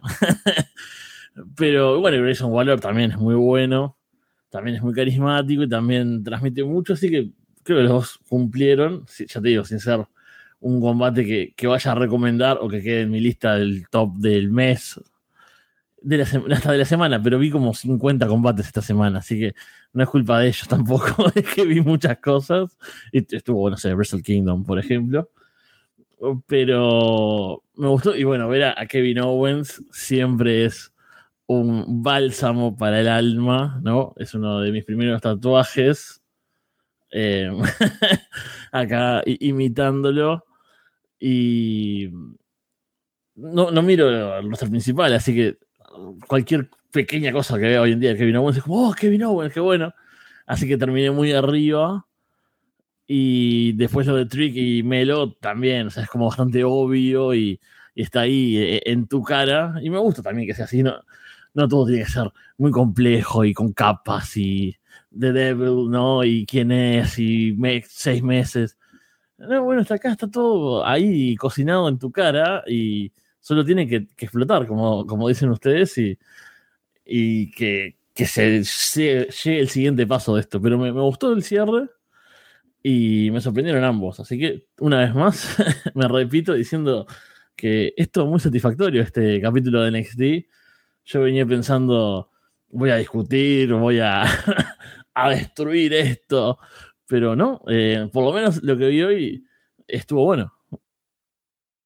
Sí, e, es que es un show digerible, ¿no? Incluso esa vez que recibimos el año pasado, aunque fue mucho peor el capítulo, eh, ni siquiera se hizo pesado, ¿no? O sea, como que, ok, esto no tiene sentido, esto está un poco mal, pero como que ves NXT y pasa, ¿no? O sea, tal vez acá se pasaron al final con tantos segmentos juntos, pero en general es lo que te puedes encontrar en NXT. De hecho, a veces te encuentras con mejores combates los semanales, ¿no? A veces te ah, bueno, te ves Tyler Bate contra Dragon Lee, ¿me entiendes o no? O sea, los ves esto, las, los semanales, claro. O, o, Fraser, que era Ben Carter en, antes, ¿no? Eh, o Axiom, que sea Kid, o sea, son gente de mucha calidad que a veces los ves, un, un buen combate ahí en televisión y, y, y, este, y, dices, oh, mira, es un buen producto a veces cuando, cuando quieren serlo. Así que siempre acá recomendamos ver NXT. Eh, es un, programa muy fácil de digerir, ¿no? El combate me pareció que estuvo bastante bien dentro de todo. A mí el problema es como cómo te vendieron Dragon con Trick en la, última escena del capítulo anterior y que, ah, bueno, ok. el tipo saca el cuello ortopédico y después me dice, no, es que no está de alta, ¿no? Entonces lo encontré bajo, eh, Chon, o quien sea que se haya ocurrido hacer eso la semana pasada. Pero viendo el combate así en, en, un, en una probeta, no sé cómo explicarlo bien, me pareció que funcionó bastante bien. Primero porque Waller hace un, es un gran antagonista en todo el capítulo, ¿no? En el segmento en que aparece. Durante el combate, cuando lo provoca, dice, tú no estás al nivel, no estás ni siquiera al nivel de Melo, ¿no? O sea, como que todo ese antagonismo estuvo bastante bien también en el, combate. Melo aún eh, yendo al ring, a pesar de que Trick le dijo que no, y claramente está tratando de distraerlo, y claramente sabes que Grayson va, va a aprovecharlo, y ahí llega Kevin, y ahí eh, logra mantener Trick su oportunidad. Entonces creo que está bien formulado el combate y todos los elementos que se, que se pusieron en el plato estuvieron bien ejecutados, ¿no? Entonces aquí es cuando el booking está muy bien hilado, ¿no? O sea, tal vez en la acción no es un tremendo combate, pero funciona y, lo que, y es servicial a la historia. Entonces eso te encuentras con NXT muchas veces, para que los incrédulos, ¿no? Pero es verdad, esto de tu combate así es común, o sea, está, está bien, John es un buen booker dentro de todo, ¿no? A pesar de alguna cosa, pero lo es. Eh, entonces creo que Waller fue un buen reemplazo y es un buen es como un buen antagonista, es como el monstruo de la semana. Ves un capítulo de Power Rangers y ves como el monstruo ahí crecer. Eso es Waller y lo hace bien. Em, así que por lo menos quedamos con eso, con lo de Trick y Melo. Es más, no me sorprendería que quieran meterlos a la Dusty Cup y sería muy divertido verlos como tag eh, durante este resto del mes, si quisieran hacerlo. El problema es que imagino que Trick contra eh, Ilya va a ser en Vengeance Day, ¿no? Entonces creo que sería mucho. Poner a dos combates a Trick sería muy interesante. Pero tal vez sería sobrecargar demasiado eh, el pay-per-view, ¿no? Tener esta historia con Melo en, como tag y yendo a la final de la Dusty Cup eh, en el pay-per-view o retando a, Tony y a, y a, Stax incluso, dependiendo qué es lo que quieren jugar, y después pierden y eso se causa más tensión y vamos al main event, ¿no? Es un camino, así que estoy esperando a ver si es que lo quieren jugar de esa forma, ¿no? Porque si Ilya está todavía, este, de, comillas, lesionado, ¿cómo vamos a rellenar el tiempo, no? Entre Trick y Melo, ¿vamos a seguir haciendo el tease? Ahí ya sería molesto. Entonces, va a ser interesante cómo lo pueden eh, manejar. Pero, bueno, me pareció muy buen main event y muy sólido, sobre todo con respecto al booking. Bien, eh, con esto eh, empezamos a despedirnos. Queremos a, o sea, por lo menos yo personalmente quiero agradecer a la gente que ha, aguantado este, estas casi dos horas de programa. Pero bueno, es un, es un episodio especial, ¿no? Así que esto pasa una vez al año. Eh, que hay, que hay que tratar esto como se merece. Agradecerle a la gente en abierto que ha tenido ración doble. O sea, esto ya no lo ven más, ¿no? Esto, porque el capítulo que hicimos con la retrospectiva de NXT 2.0 fue algo muy especial. Por mucho que Paulina le dieron ganas de ver el, que viene después, ¿no? Pero eh, nos quedamos ahí, ¿no? Simplemente, así que si no han escuchado la retrospectiva de 2.0, que lo hagan, porque fue entretenido hacerlo. Sobre todo con esa mirada como desde, desde, desde el futuro, ¿no? O sea, es como divertido, ¿no? Eh, es más disfrutable que verlo en su momento. Y también eh, que nos apoyen en Patreon, que está eh, Florida Vice, que estaremos ya en unos días más grabando. Un, Dynamite bastante, bastante bueno, así que lo, disfruté bastante, así que con, con muchas menos mujeres, sí, pero cuando estuvieron valió la pena, así que hay que decirlo. Y también con Monday Night, que acaba de publicarse, ahí lo vi, un poquito que lo subió Alessandro. Y ya la otra semana estaremos con Florida 2.0, que pasará en el rancho con Fallon y Tiffany, ahí está el gran gancho. Y bueno, Fede está, bueno, en abierto con la Casa de los Horrores, con eh, Alex Jiménez, así que veremos qué tal con eso. Y también está en Underground, que sé que ya hay como que quieren hacer algo con Alessandro, que, algún día llegará, que eso es en Patreon. Pero bueno, em, ¿qué te pareció este Fede estar acá eh, otro año? Bueno, yo creo que cumplí todas mis expectativas, que era a compartir con ustedes, ver la gente que tanto mencionan. Eh, me saqué las ganas, dije hombrón, que siempre me, parece un término genial que, que usar. Me faltó Ilya Dragunov, me faltó eh, su interpretación de Ilya Dragunov, pero tuvimos, tuvimos cosas divertidas. por lo menos yo quedé contento de lo que yo quería.